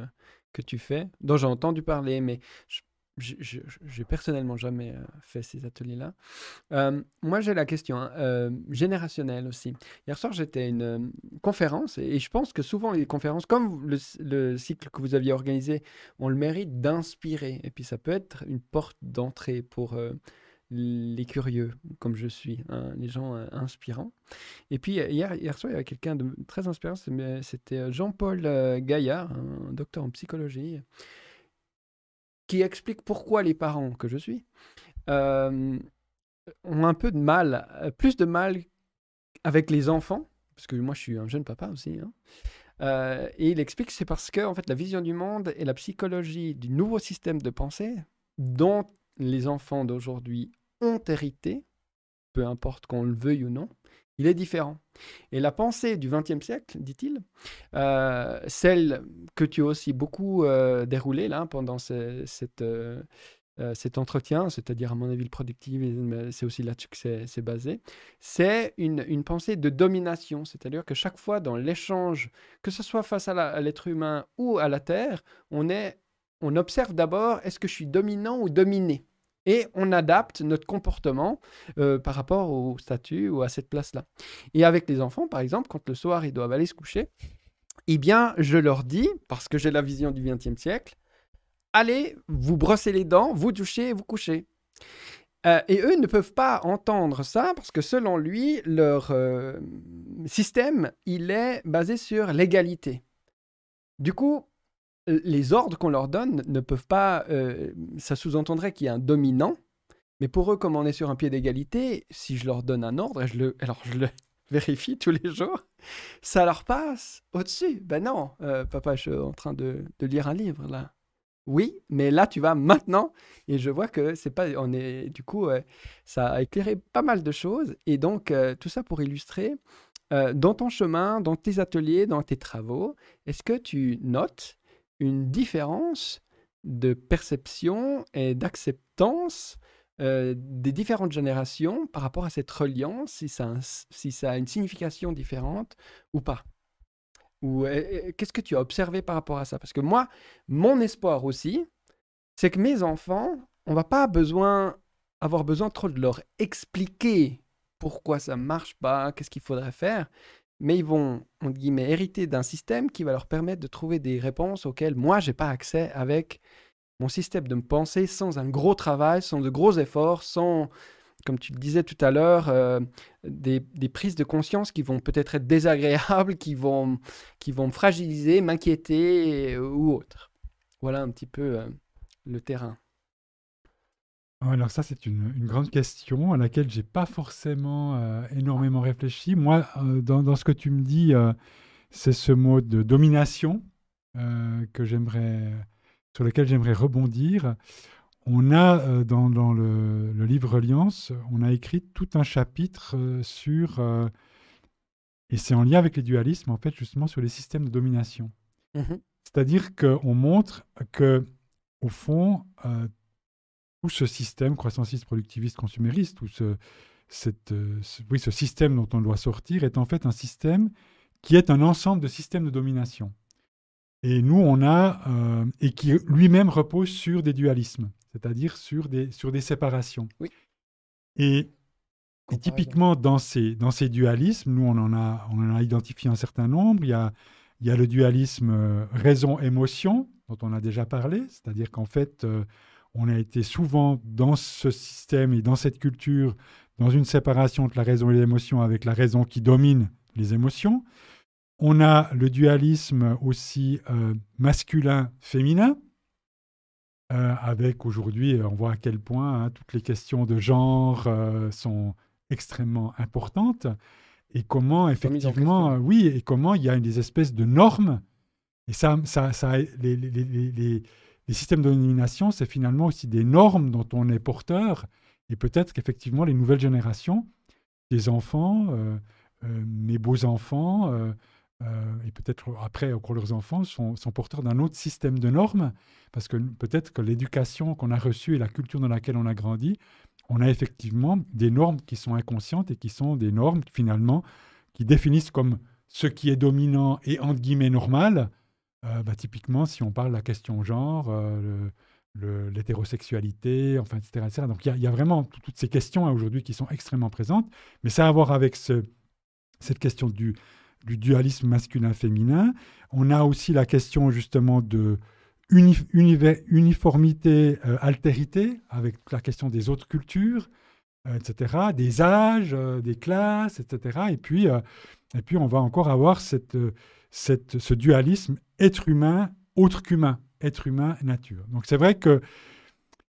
alors après, pour moi, c'est très compliqué la question que tu poses, parce qu'en même temps, je pense que dans le processus, en guillemets, de croissance d'un être, euh, il y a aussi comment arriver à être dans cette nouvelle culture. Alors, égalité, est-ce que c'est jusqu'où on est égaux? Oui, hein, Ça, c'est vraiment des grandes questions. Mais où aussi, il y a le rôle des parents. Hein, éduquer, exduquere, faire sortir, faire sortir de soi.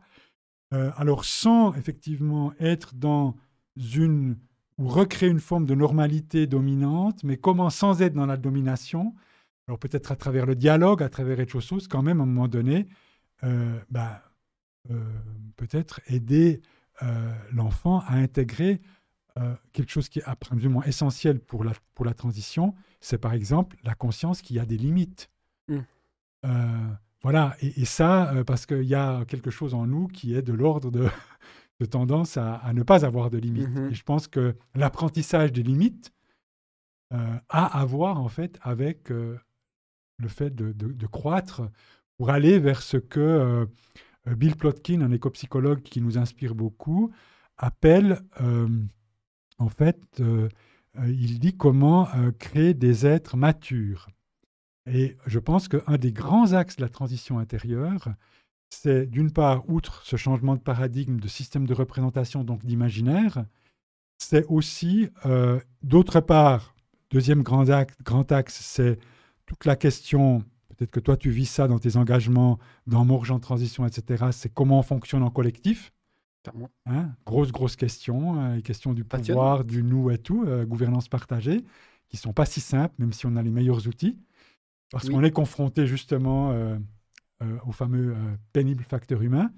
Et puis le troisième, c'est cette dimension de la maturité, la maturité de l'être.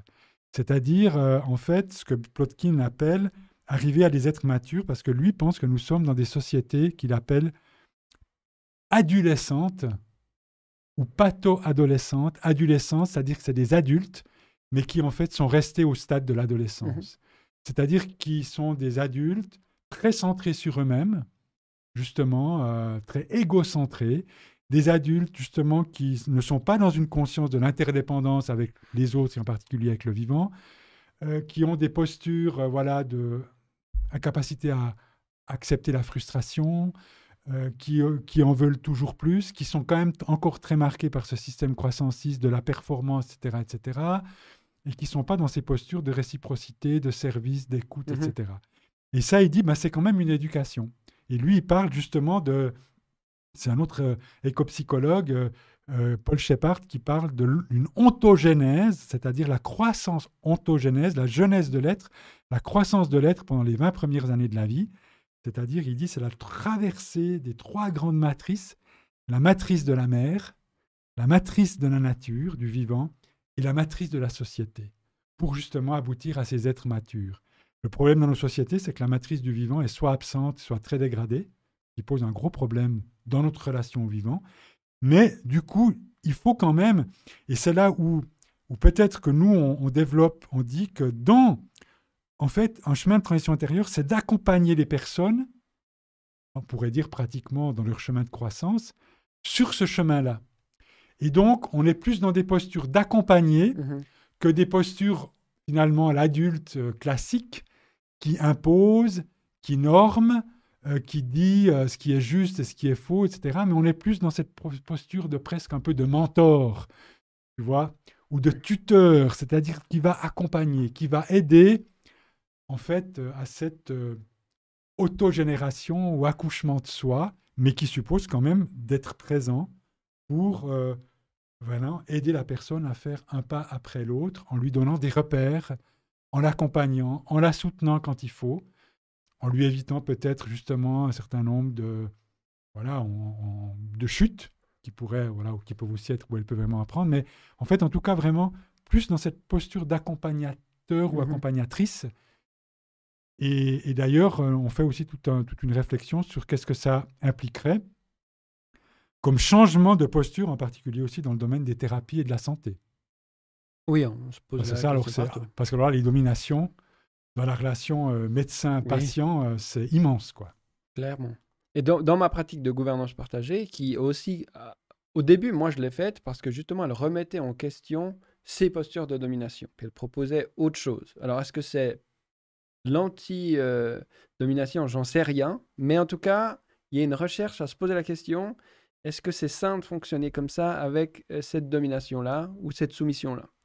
Euh, mais sans l'exclure complètement, parce que peut-être parfois, et je le remarque dans ma pratique, et par contre, alors moi je vois une différence énorme entre les générations, euh, c'est que euh, les, les personnes avec plus d'expérience, hein, je ne veux pas faire de l'agisme, hein, c'est pas le but, euh, mais la, la dé- la déconstruction est très très très grande à faire. Et du coup, il y a, un, travail énorme là à, déconstruire. Ça, c'est la première chose. Euh, Et, la deuxième, c'est qu'effectivement, j'ai l'impression que les personnes euh, plus âgées, elles ont besoin d'être plus rassurées, du coup, parce que ça demande un effort supplémentaire. Et quand on doit rassurer quelqu'un, ben, c'est déjà prendre une forme de soumission, parce qu'on demande à l'autre, on dit, mais, de se faire rassurer. Mais dis-moi, je sais pas quoi faire. Je, suis- perdu, il faut que tu me dises quoi faire. Puis alors qu'en gouvernance partagée, moi au début, j'avais un peu la, l'utopie de penser que c'était génial parce que hop, on redonnait la responsabilité à chacun, puis chacun prenait sa responsabilité. Mais ça fait très très peur, ça, à beaucoup de gens. Surtout aux gens qui ont passé 50, 60 ans. Je le remarque. C'est c'est pas une critique, c'est pas mal. Mais j'ai vu dans certains cercles de, très, jeunes participants qui n'ont jamais fait de, gouvernance partagée, que- qu'en 5 minutes, euh, ils ont compris le truc. Et puis hop, ça tournait, c'était extrêmement fluide. Et, je me demande si tu avais observé dans ton travail, toi, qui est plus de la reliance, mais la gouvernance partagée, c'est pas si loin que ça. Euh, si tu avais aussi observé euh, des, des différences notoires comme ça, ou pas. D'ailleurs, qui, est, qui sont les gens qui s'inscrivent pour euh, suivre tes enseignements ou être mentorés, ou etc. Alors, au laboratoire de transition intérieure, où d'ailleurs je ne suis pas tout seul, hein, on est toute une équipe, c'est, pour moi c'est important cette dimension collective. le C'est rappeler, pas, ouais, euh. C'est pas ton labo- truc, quoi. Le laboratoire ce transition dire. intérieure, c'est pas Michel Maxime Heger. Michel Maxime Heger n'est pas le laboratoire intérie- de transition intérieure. J'ai eu l'opportunité de créer ce laboratoire. Et puis après, eh bien, il y a d'autres personne personnes. source. Il y a des personnes qui sont venues. J'ai même une collaboratrice. euh, J'ai même des collaboratrices aussi avec maintenant, quand Action de Carême est montée dans, dans la barque. Donc on est quand même toute une équipe. Et puis là, dans le parcours méditant la personne méditante militante sur neuf mois, on est encore une autre équipe beaucoup plus large. Donc c'est vraiment important pour moi cette dimension euh, euh, de, de collectif. Hein. C'est pas du tout euh, un one-man show et une personne. Donc j'aimerais Pardon si j'ai fait euh, sous-entendre croire voilà. quelque chose comme ça. C'est pas ce que je pense d'ailleurs. D'ailleurs, je vais prendre ma retraite professionnelle à la fin du mois de juin. Ah, c'est vrai. Et donc, là, tout un travail aussi par rapport au Lâcher laboratoire, de lâcher prise, d'avoir créé l'espace pour que, voilà. Et ça continuera, continuera certainement d'une autre manière. Comme je dis, il y a eu la saison 1 du laboratoire. Et puis maintenant, comme dans les séries TV, il va y avoir la saison 2. Et puis, le laboratoire doit vivre sa vie complètement indépendamment de moi. Et ça, c'est complètement OK. Alors, c'est vrai que ce que je peux dire par rapport à cette question de génération, je suis d'accord avec toi sur le fait que, en tout cas, les jeunes, parce que de nouveau, euh, moi je vois dans les populations jeunes quand même des grandes différences, Mhm.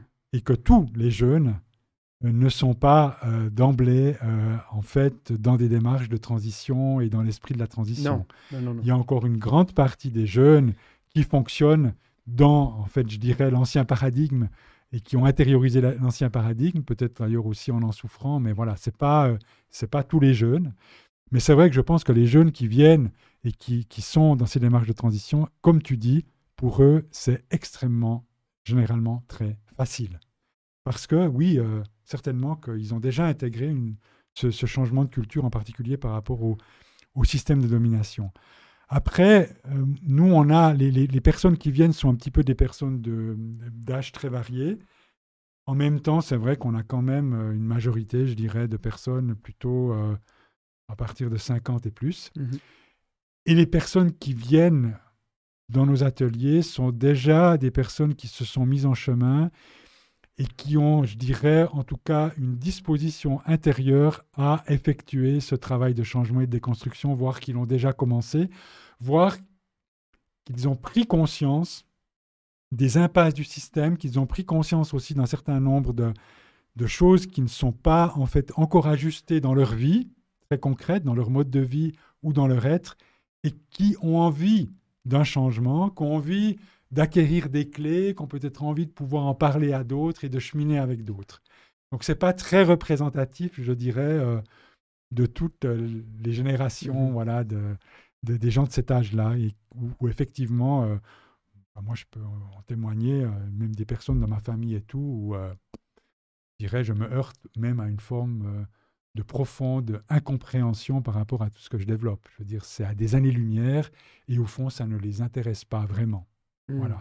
Donc, on est un peu dans cette, dans cette, dans cette situation, je dirais. Donc, c'est. Euh, alors, après, pour venir sur la, la, gouvernance partagée, là aussi, c'est très intéressant de voir euh, l'évolution de d'un des grands euh, acteurs qui a promu la gouvernance partagée. Frédéric Laloux. alors, non seulement Frédéric Laloux, mais je pense en particulier à l'Université du Nou, mmh en France. Euh, que pour moi, voilà, c'est là en fait avec eux que j'ai vraiment euh, acquis les outils de la gouvernance partagée et de voir à quel point eux, à un moment donné, ont vraiment développé toutes les dimensions intérieures de la gouvernance partagée. Mhm. Et même Pain pour le prochain, donc avant sa fusion avec les pairs, était, je pense, au niveau des ONG, en particulier des ONG de développement, on a été pionniers. On a vraiment mis en place, on était en complète holacratie. Et à un moment donné, euh, on s'est rendu compte qu'on avait besoin d'être accompagné euh, parce qu'on avait mis en place tous les outils, les séances de triage, euh, mhm. les élections sans candidat, l'actualisation des rôles, enfin tout ça avait été peu à peu mis en place, intégré, etc. Les cercles, voilà, magnifiques, mais qu'en même temps, si les postures intérieures des personnes qui vivent ça, qui incarnent ça et qui mettent ça en œuvre ne, change, pas. en lien avec la relation au pouvoir, en lien avec le besoin de contrôle, en lien avec la difficulté à faire confiance, la difficulté à lâcher prise, la difficulté, comme tu le disais, peut-être à oser, puisqu'il y a le droit à l'erreur, mais à se responsabiliser pour être créatif et oser, etc. Si tout ça n'est pas travaillé, n'évolue pas, non seulement ça va freiner en fait et, empêcher de récolter les fruits de la gouvernance partagée, mais je pense même que ça peut devenir pervers.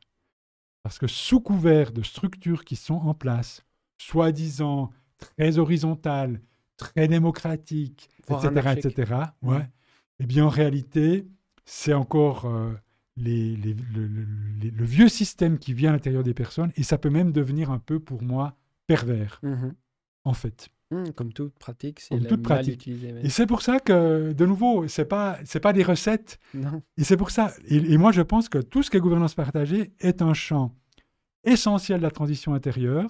Et ça, ça nous ouvre justement non seulement dans les transformations sociétales, les transformations personnelles, mais les transformations de la, des savoir-faire, des savoir-vivre des savoir-être mmh dans les collectifs. Mmh et qu'il y a une vraie culture à développer par rapport à ça. Et que ça, c'est du boulot. C'est du boulot et ça peut aller nous chercher euh, assez profond. Pourquoi, dans les collectifs de transition où il y a toutes ces mesures, il y a encore autant d'épuisement et de burn-out? C'est qu'il y a juste quelque chose qui n'est pas ajusté. Mm-hmm.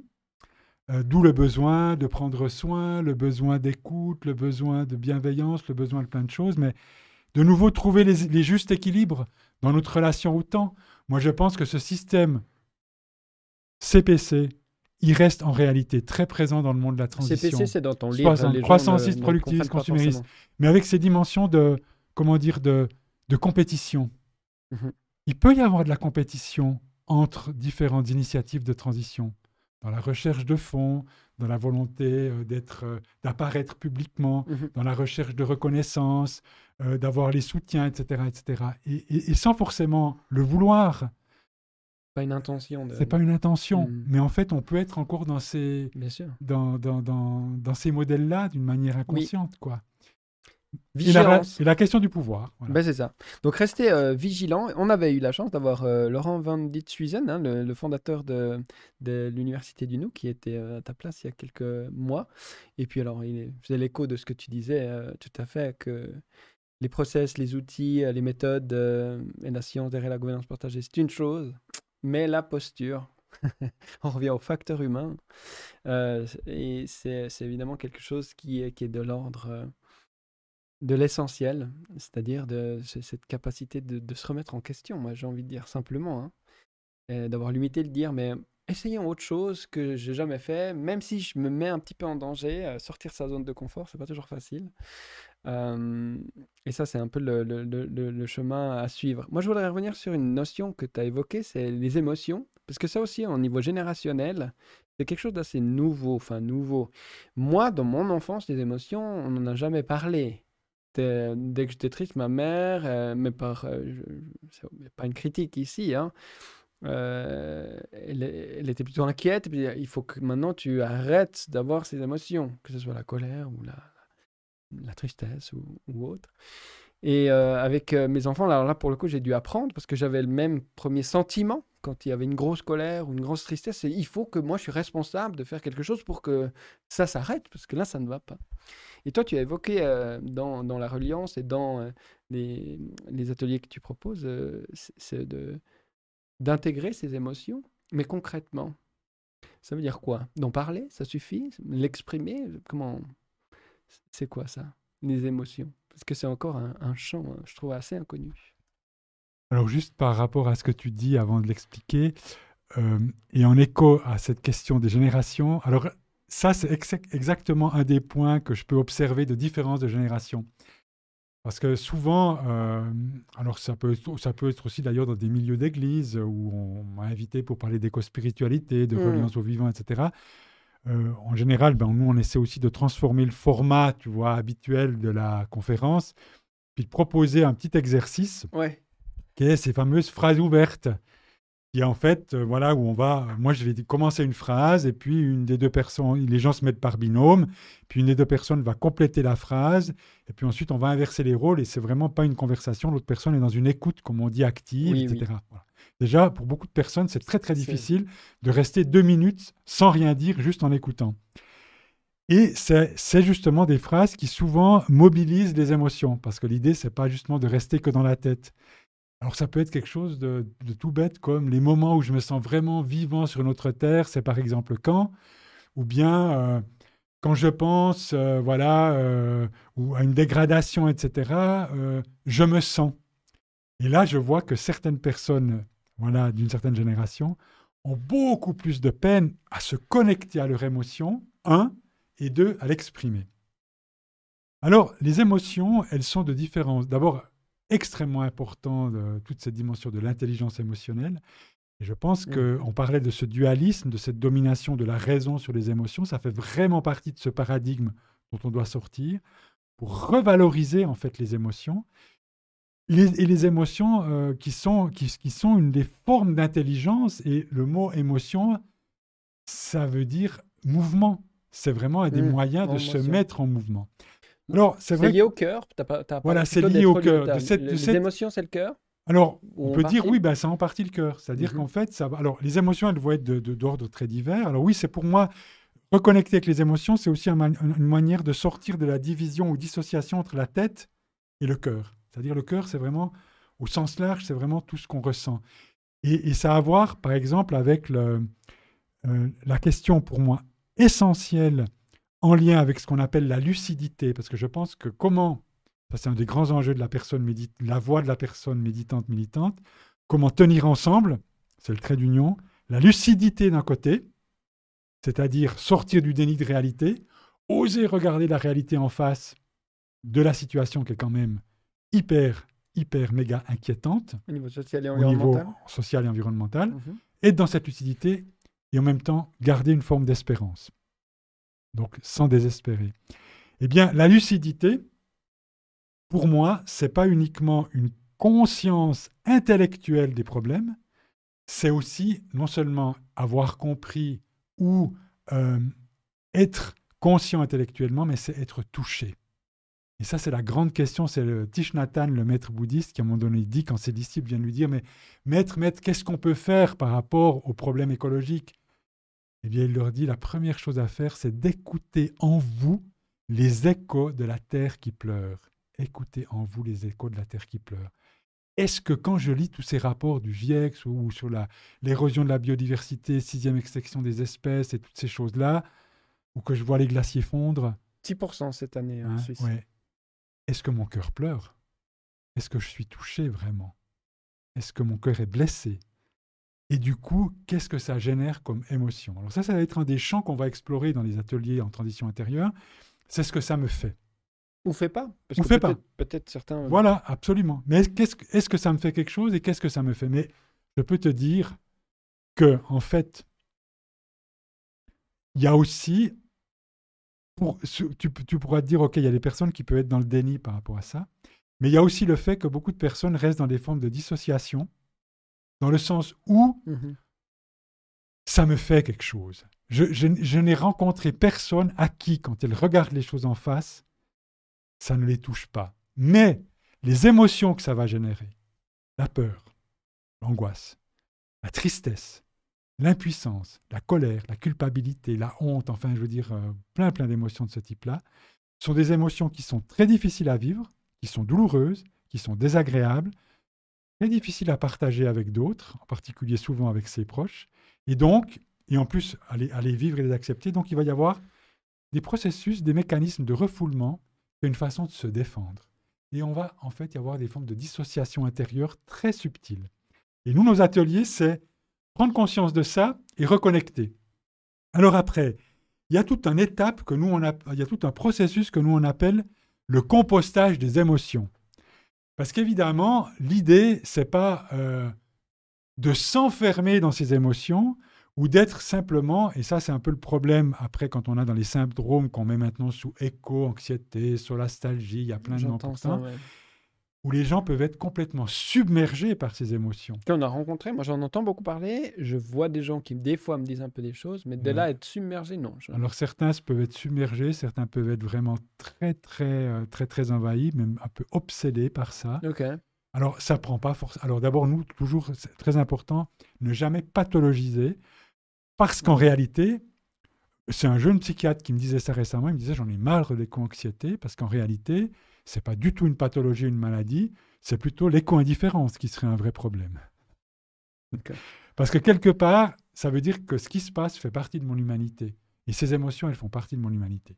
Donc, après, il peut y avoir des degrés et des stades, alors qui effectivement ne sont pas le plus courant, qui peuvent nécessiter un accompagnement thérapeutique, évidemment. Mais là, on ne parle pas de ces stades-là. Donc nous, on crée un espace où, un, il va pouvoir y avoir un accueil et une reconnaissance. C'est le chemin qu'on propose de ces émotions. Ensuite, la possibilité de les exprimer, donc de les partager. On ne les garde pas pour soi. Et c'est pour ça que par rapport à ça, ne, jamais rester seul. Avoir des espaces et des lieux où, et je pense que les cercles de transition les cercles de transition intérieure qui se créent dans des initiatives de transition servent aussi à ça, avoir des lieux où on va pouvoir, alors d'une manière évidemment sécurisée, mhm. c'est là où il y a la question du cercle, la membrane de sécurité avec toutes les règles, bienveillance, confidentialité, souveraineté, tout ça est extrêmement important, mhm. mais où ça va pouvoir s'exprimer en toute sécurité, et pas uniquement par la parole, certains ça va être par peut-être... Euh, euh, des gestes, ça va être par des larmes, ça va être par euh, peut-être une expression artistique. Enfin, il va y avoir plein de possibilités. Les partager, les exprimer pour pouvoir ensuite, comme nous on dit, ça fait partie du compostage, donc ne pas s'y enfermer, mais pouvoir les transformer, c'est-à-dire en transformer l'énergie. Et donc en découvrir la sagesse. cachées. Et ça, c'est ce que, par exemple, Joanna Macy, avec le travail qui relie, ou d'autres éco-psychologues montrent, c'est-à-dire qu'en fait, au fond, une émotion, c'est une forme d'énergie intérieure. La tristesse, et voilà, verse des larmes par rapport à ce qui se passe, eh bien, en fait, cette tristesse qui fait partie de mon humanité, donc qui est complètement, il s'agit justement d'éviter tout jugement par rapport à ces émotions, elles ne sont ni négatives ni positives, elles sont, et elles sont partie intégrante de mon humanité, mais chacune de ces émotions, la tristesse, en fait, l'émotion cachée, en fait, la face cachée de la tristesse, c'est l'amour. Si je suis triste par rapport à ce qui arrive aux autres humains, aux autres humains ou à la Terre, c'est qu'en fait, cette humanité, cette, humanité, cette terre, je l'aime. Mhm. Donc on va permettre à ce que, au fond, il y ait une forme d'amour qui puisse découvrir que derrière la tristesse, ou ce qui anime la tristesse, c'est l'amour, en fait. Et si on donne du coup la place à cette émotion de l'amour, eh bien l'amour, c'est ce qui va me donner ou nourrir le désir d'en prendre soin. Et du coup, donc, de m'engager pour ça. Et puis on va pouvoir faire le même travail pour chacune de ces émotions. La colère, qui à mon avis, anime beaucoup de jeunes militants aujourd'hui dans ces mouvements comme euh, Extinction Rebellion, Renovate Switzerland, etc. Nous, on le voit quand on est en contact, il y a beaucoup de colère. Et elle est complètement légitime face à non seulement ce qui se passe, mais aussi face à, aux inerties du politique, face à tout ça. Donc, il y a légitimement, c'est légitime d'avoir de la colère. Moi-même, je peux aussi ressentir ça.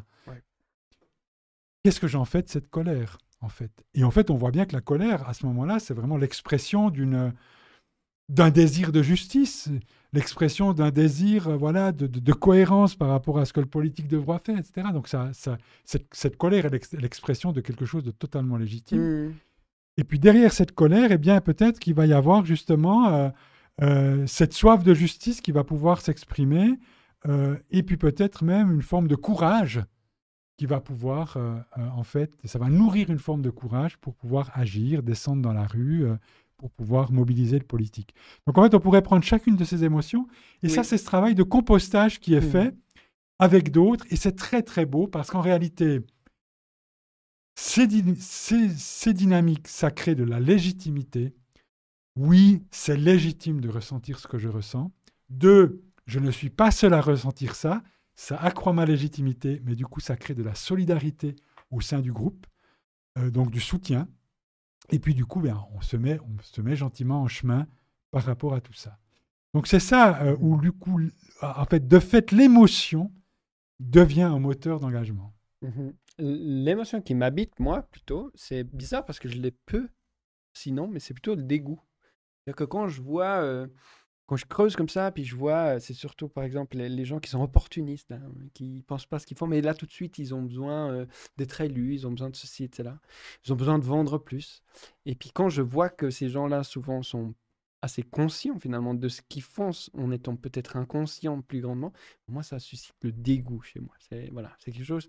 Mais c'est parce que certainement je vois un peu de ça chez moi aussi, hein, cet opportunisme, ce, cet égocentrisme mais je, ressens rarement de la colère ni de la tristesse, moi, personnellement, sur ces sujets-là. voilà, donc peut-être un peu atypique. Et toi, quelles sont les émotions qui t'habitent face bah, au rapport, comme tu l'as dit, du GIEC ou à, ton observation de la situation écologique ou, sociale? Moi, c'est plutôt social, en l'occurrence. Ce qui me révolte le plus, c'est les guerres et l'impuissance de nos, so-called euh, dirigeants pour parler de paix alors c'est intéressant cette question parce que évidemment elle ressort euh, souvent aussi dans les ateliers qu'on fait, puisque voilà dans les ateliers en particulier de travail qui relie et cette méthodologie euh, avec cette spirale qui a hein. développée par Joanna Messi, où d'ailleurs on commence par des émotions vraiment qui sont celles de la, de la gratitude et de l'émerveillement avant d'aller. On commence toujours par ça, c'est-à-dire en fait d'entrer dans cette espèce de grand merci et d'émerveillement par rapport à la vie, au vivant et à tout ce qui nous est donné pour vivre, sans lequel on ne pourrait pas vivre, aussi à ce privilège parmi les vivants d'être humain avec cette dimension de conscience et de capacité d'engagement. Donc on commence toujours par ça pour après aller vers, euh, euh, vers des émotions justement qui sont plus celles de la, de la douleur par rapport à ce qui se passe. Alors moi, dans toutes ces émotions, c'est vrai que certainement celle qui domine qui reste et qui revient, c'est la tristesse. Mhm. Il y a quelque chose qui est vraiment de cet ordre-là. Euh, c'est vrai que, que il m'arrive régulièrement de, quand je me connecte vraiment à tout ça, de, oui, de pleurer. Mhm. Vraiment, c'est vraiment. Caché derrière l'amour euh, pour la planète pour... Oui, alors c'est l'amour, et puis euh, en même temps, alors c'est c'est pas une tristesse. Alors chez certains, la tristesse peut les conduire à des formes de, je dirais, de dépression ou de désespoir. hein, euh, ça, c'est un peu Ça aussi peut. des formes, euh, voilà. Alors c'est vrai que chez moi, il y a, il y a quelque chose, alors qui a certainement à voir avec euh, ma vie spirituelle, mais c'est complètement personnel. Euh, et avec cette connexion au plus grand que soi, c'est-à-dire que cette tristesse, alors elle est vraiment très profonde, elle est là. Euh, et elle a à voir avec, le, avec cette reliance, c'est-à-dire que, que, je suis vraiment atteint dans le plus profond de mon être et dans mon cœur par, euh, par cette souffrance. Alors ça peut être effectivement la guerre en Ukraine, ça peut être, euh, ça peut être les migrants, ça peut être tout, voilà, tout- toutes ces espèces qui disparaissent. Euh, euh, je veux dire, le, le pape François, dans l'encyclique Laudato Si, en lien avec ça, il, dit à un moment donné que nous devrions euh, ressentir la disparition d'une espèce comme une mutilation de notre être. C'est quand même assez fort comme expression. Eh bien moi, c'est vrai que, voilà, à un moment donné, c'est vrai que, alors ça c'est tout ce travail de reliance, on peut entrer dans, une, dans un lien, euh, dans cette conscience de l'interdépendance vécue très profonde qui fait que euh, une espèce qui disparaît, une atteinte au vivant, on la ressent vraiment, euh, on la ramasse de plein fouet dans le, dans le plus profond de notre être. Donc ça, ça génère des larmes, ça génère de la tristesse. Mais c'est vrai que c'est toujours chez moi à l'intérieur de quelque chose qui est encore plus grand et qui est une forme de joie, de joie qui a à voir avec cette connexion au, au plus grand que soi Hmm. et qui a à voir aussi avec, euh, avec une forme d'espérance. Et le sentiment de joie est essentiel évidemment pour vivre autrement cet appel à la sobriété. C'est pour ça que moi j'aime beaucoup l'idée que ce qu'on soit la sobriété, c'est pas forcément folichon, mais de sobriété joyeuse. On va pouvoir trouver des satisfactions d'un autre ordre, non pas dans la consommation, mais dans justement en particulier des relations de qualité avec les autres, avec le vivant sobriété joyeuse. Et puis aussi, euh, moi j'aime beaucoup quand euh, euh, Patrick Vivray, le philosophe très engagé dans la transition, dit que nous devons devenir, non pas être des guerriers puritains ou des, mili- ou, ou des adeptes du militantisme sacrificiel, où pour la cause on va sacrifier euh, Mhm. notre vie, notre équilibre personnel, notre couple, etc., etc., mais être des coopérateurs ludiques et derrière ludique, il y a à la fois cette dimension de joie, et il dit que la joie peut-être est la plus belle énergie pour un collectif militant. Et je pense que c'est aussi, euh, euh, pour moi, une des émotions fondamentales en lien avec un engagement personnel, mais aussi un engagement dans les collectifs. Mais cette joie, finalement, elle m'est donnée personnellement à travers cette reliance profonde euh, dans toutes ses dimensions, et en particulier à ce plus grand que soi. Hmm. Il y a une auditrice qui s'appelle euh, Cécile qui, qui, soulève un point euh, qui fait réflexion chez moi souvent.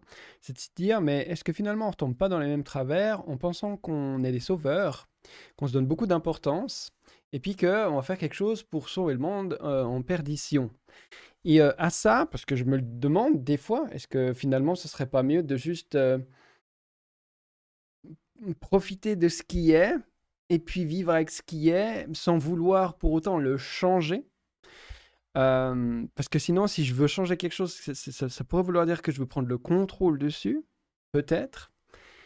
Et euh, j'essaie de dire que je suis modeste, parce que ça m'embêterait d'être de nouveau un opportuniste qui essaie de faire, euh, de trouver un moyen pour, hein, euh, pour euh, faire sa place et puis finalement refaire comme tous les autres. Et ce mot ré- régénération me, plaît pas mal. C'est juste, ben non, c'est une responsabilité. Je prends conscience du pouvoir destructeur que j'ai en tant que je et aussi en tant que nous dans ma commu- communauté, au- en plus avec les privilèges que j'ai. Et du coup, c'est plutôt une volonté d'égaliser pour me dire, au moins, il faut que je, fasse quelque chose, non pas pour sauver le monde, mais euh, pour, comme je disais un peu plus tôt par rapport à mes enfants, essayer de pas le laisser pire, quoi. Parce que, là, il y a une question de valeur, c'est... euh, c'est pas cool. voilà. Mais euh, tu as, réfléchi à cette question-là? Parce qu'à mon avis, elle est assez juste. On pourrait assez vite retomber dans le travers. Euh, bah, d'ailleurs, le militant sacrificiel, ça serait certainement un petit peu ça. Hein. Alors, le militant sacrificiel, il sacrifie tout pour la cause et puis il peut être au niveau de posture intérieure dans euh, je vais sauver le monde ou on va sauver le monde ou mon initiative ou mon collectif va sauver le monde. Alors, ça, c'est quelque chose qu'on souligne beaucoup dans le livre Alliance. Euh, et alors, j'aimerais. J'espère que je n'ai pas donné cette impression. en tout cas, moi, je ne suis pas du tout dans cette posture-là, parce que je ne pense pas du tout que je vais sauver le monde, ni que le laboratoire de transition intérieure, ni qu'aucune initiative de transition va sauver le monde. Euh, et ce n'est pas le but non plus. Euh, mais simplement, pour moi, c'est quand même, à un moment donné, dans ce, travail de lucidité, de se rendre compte qu'on est dans un système qui est extraordinairement destructeur, qui nous conduit dans des impasses, qui est en train de rendre la planète inhabitable.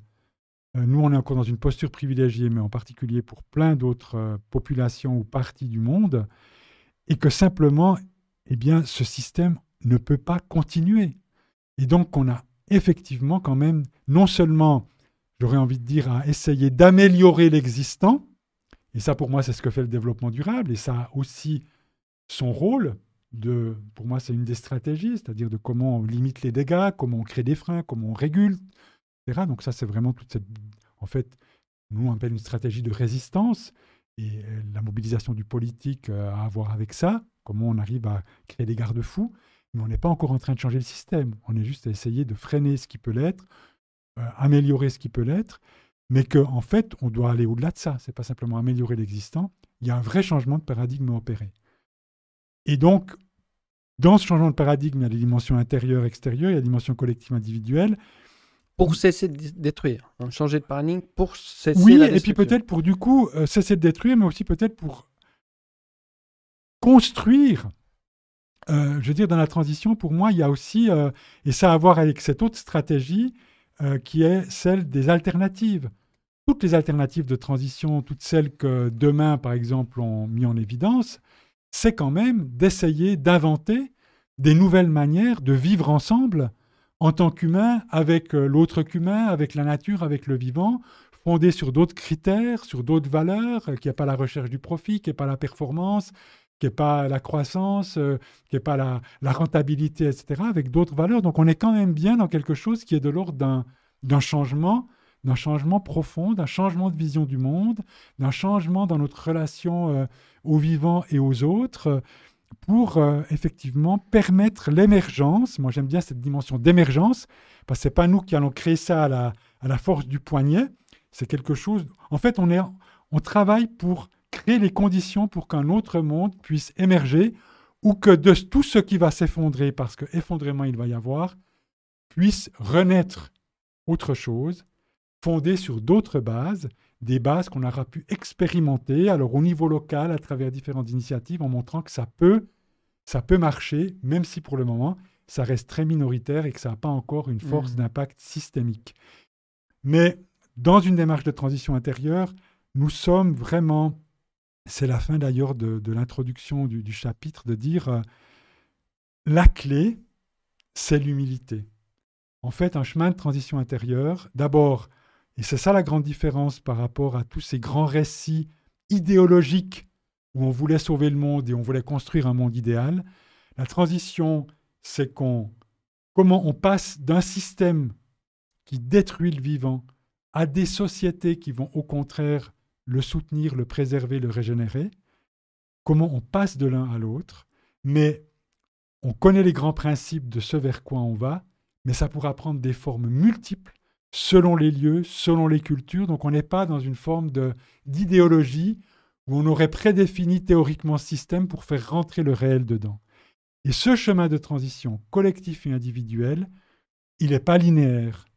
Il est fait d'avancées, de recul, d'élévation, de chute, d'erreurs, de tâtonnements. Et on est complètement dans ça, en fait, pour moi, en mmh. transition intérieure, ce qui veut dire une posture où il faut avoir beaucoup d'humilité, où il faut avoir un certain détachement par rapport aux fruits de notre action, et puis où il faut aussi garder un certain, un certain humour euh, et un certain sens de, de l'autodérision peut-être dans ce qu'on fait, pour ne pas, je veux dire, en fait, faire tout ce qu'on fait le plus sérieusement possible, mais sans jamais se prendre au sérieux, et en sachant que l'humour, c'est une merveilleuse contraction d'humilité et d'amour. Mmh, magnifique. Ce média a été créé à peu près, je ne sais plus combien d'années, trois ans je crois. Et puis à chaque invité, on posait deux questions similaires pour avoir un peu un fil rouge. C'est euh, dans un monde où on est noyé par l'information et toutes sortes de choses. Ben, en fait, comment l'invité, c'est-à-dire toi, euh, Michel Maxime Heyer, comment tu t'informes Où tu vas chercher euh, Qu'est-ce que tu lis Comment tu tries Voilà, ça c'est la première. Alors moi, je suis à la vieille école, c'est-à-dire que je suis d'abord un lecteur de presse écrite et imprimée. Donc j'ai un abonnement à un quotidien le temps, pour ne pas le nommer, parce que voilà, malgré ses imperfections, ça reste pour moi quand même un média euh, très généraliste et de bonne qualité. Euh, et puis autrement, euh, Internet, mais j'ai vraiment limité le plus possible le temps passé à m'informer parce que c'est extrêmement chronophage. Mmh Merci. Et la dernière, c'est la source d'inspiration. Ça nous plaît toujours de, de, de savoir quelle est l'étincelle ou la, flamme d'origine qui fait que tu fais ce que tu fais, que tu te lèves le matin avec entrain peut-être, parfois moins, mais en tout cas qui, te porte sur, euh, sur les chemins, en l'occurrence euh, euh, du méditant militant. Alors la source d'inspiration, pour moi j'aurais envie de dire, c'est les sources d'inspiration, c'est toutes les personnes qui, dans mon chemin de vie, ont manifester dans leur être, dans leur vie quotidienne, beaucoup plus d'ailleurs que dans leur discours, mmh un amour du vivant, un amour de la vie, une forme de joie, et mmh. qui en fait euh, mon, et, aussi un engagement, et qui reste pour moi des phares, et sans lesquels euh, je ne serais pas là où je suis. Et finalement, je dis toujours que je me considère comme une espèce de, de tissu cousu de dettes, et c'est la dette à toutes ces personnes euh, qui, à un moment donné, mhm. ont vraiment incarné tout ça, et donc, du coup, m'ont montré que, que c'était possible, et puis finalement, m'ont donné envie euh, de cheminer euh, sur, sur cette voie. Une forme de gratitude. Merci. La gratitude, j'en ai aussi beaucoup pour ta venue. venue hein. Des fois, moi, je marche mes mots, mais c'est pas grave. Euh, merci beaucoup, euh, Michel Maxime Heger. Je, dois être fatigué. Pour cet euh, bel entretien, j'ai eu beaucoup de plaisir à partager, à converser avec toi. Et puis, je suis sûr qu'on se reverra dans un atelier ou un autre prochainement, même si tu vas bientôt être à la retraite. Merci beaucoup. Merci Antoine, c'était une joie d'être là pour cette conversation vagabonde. À bientôt. Ciao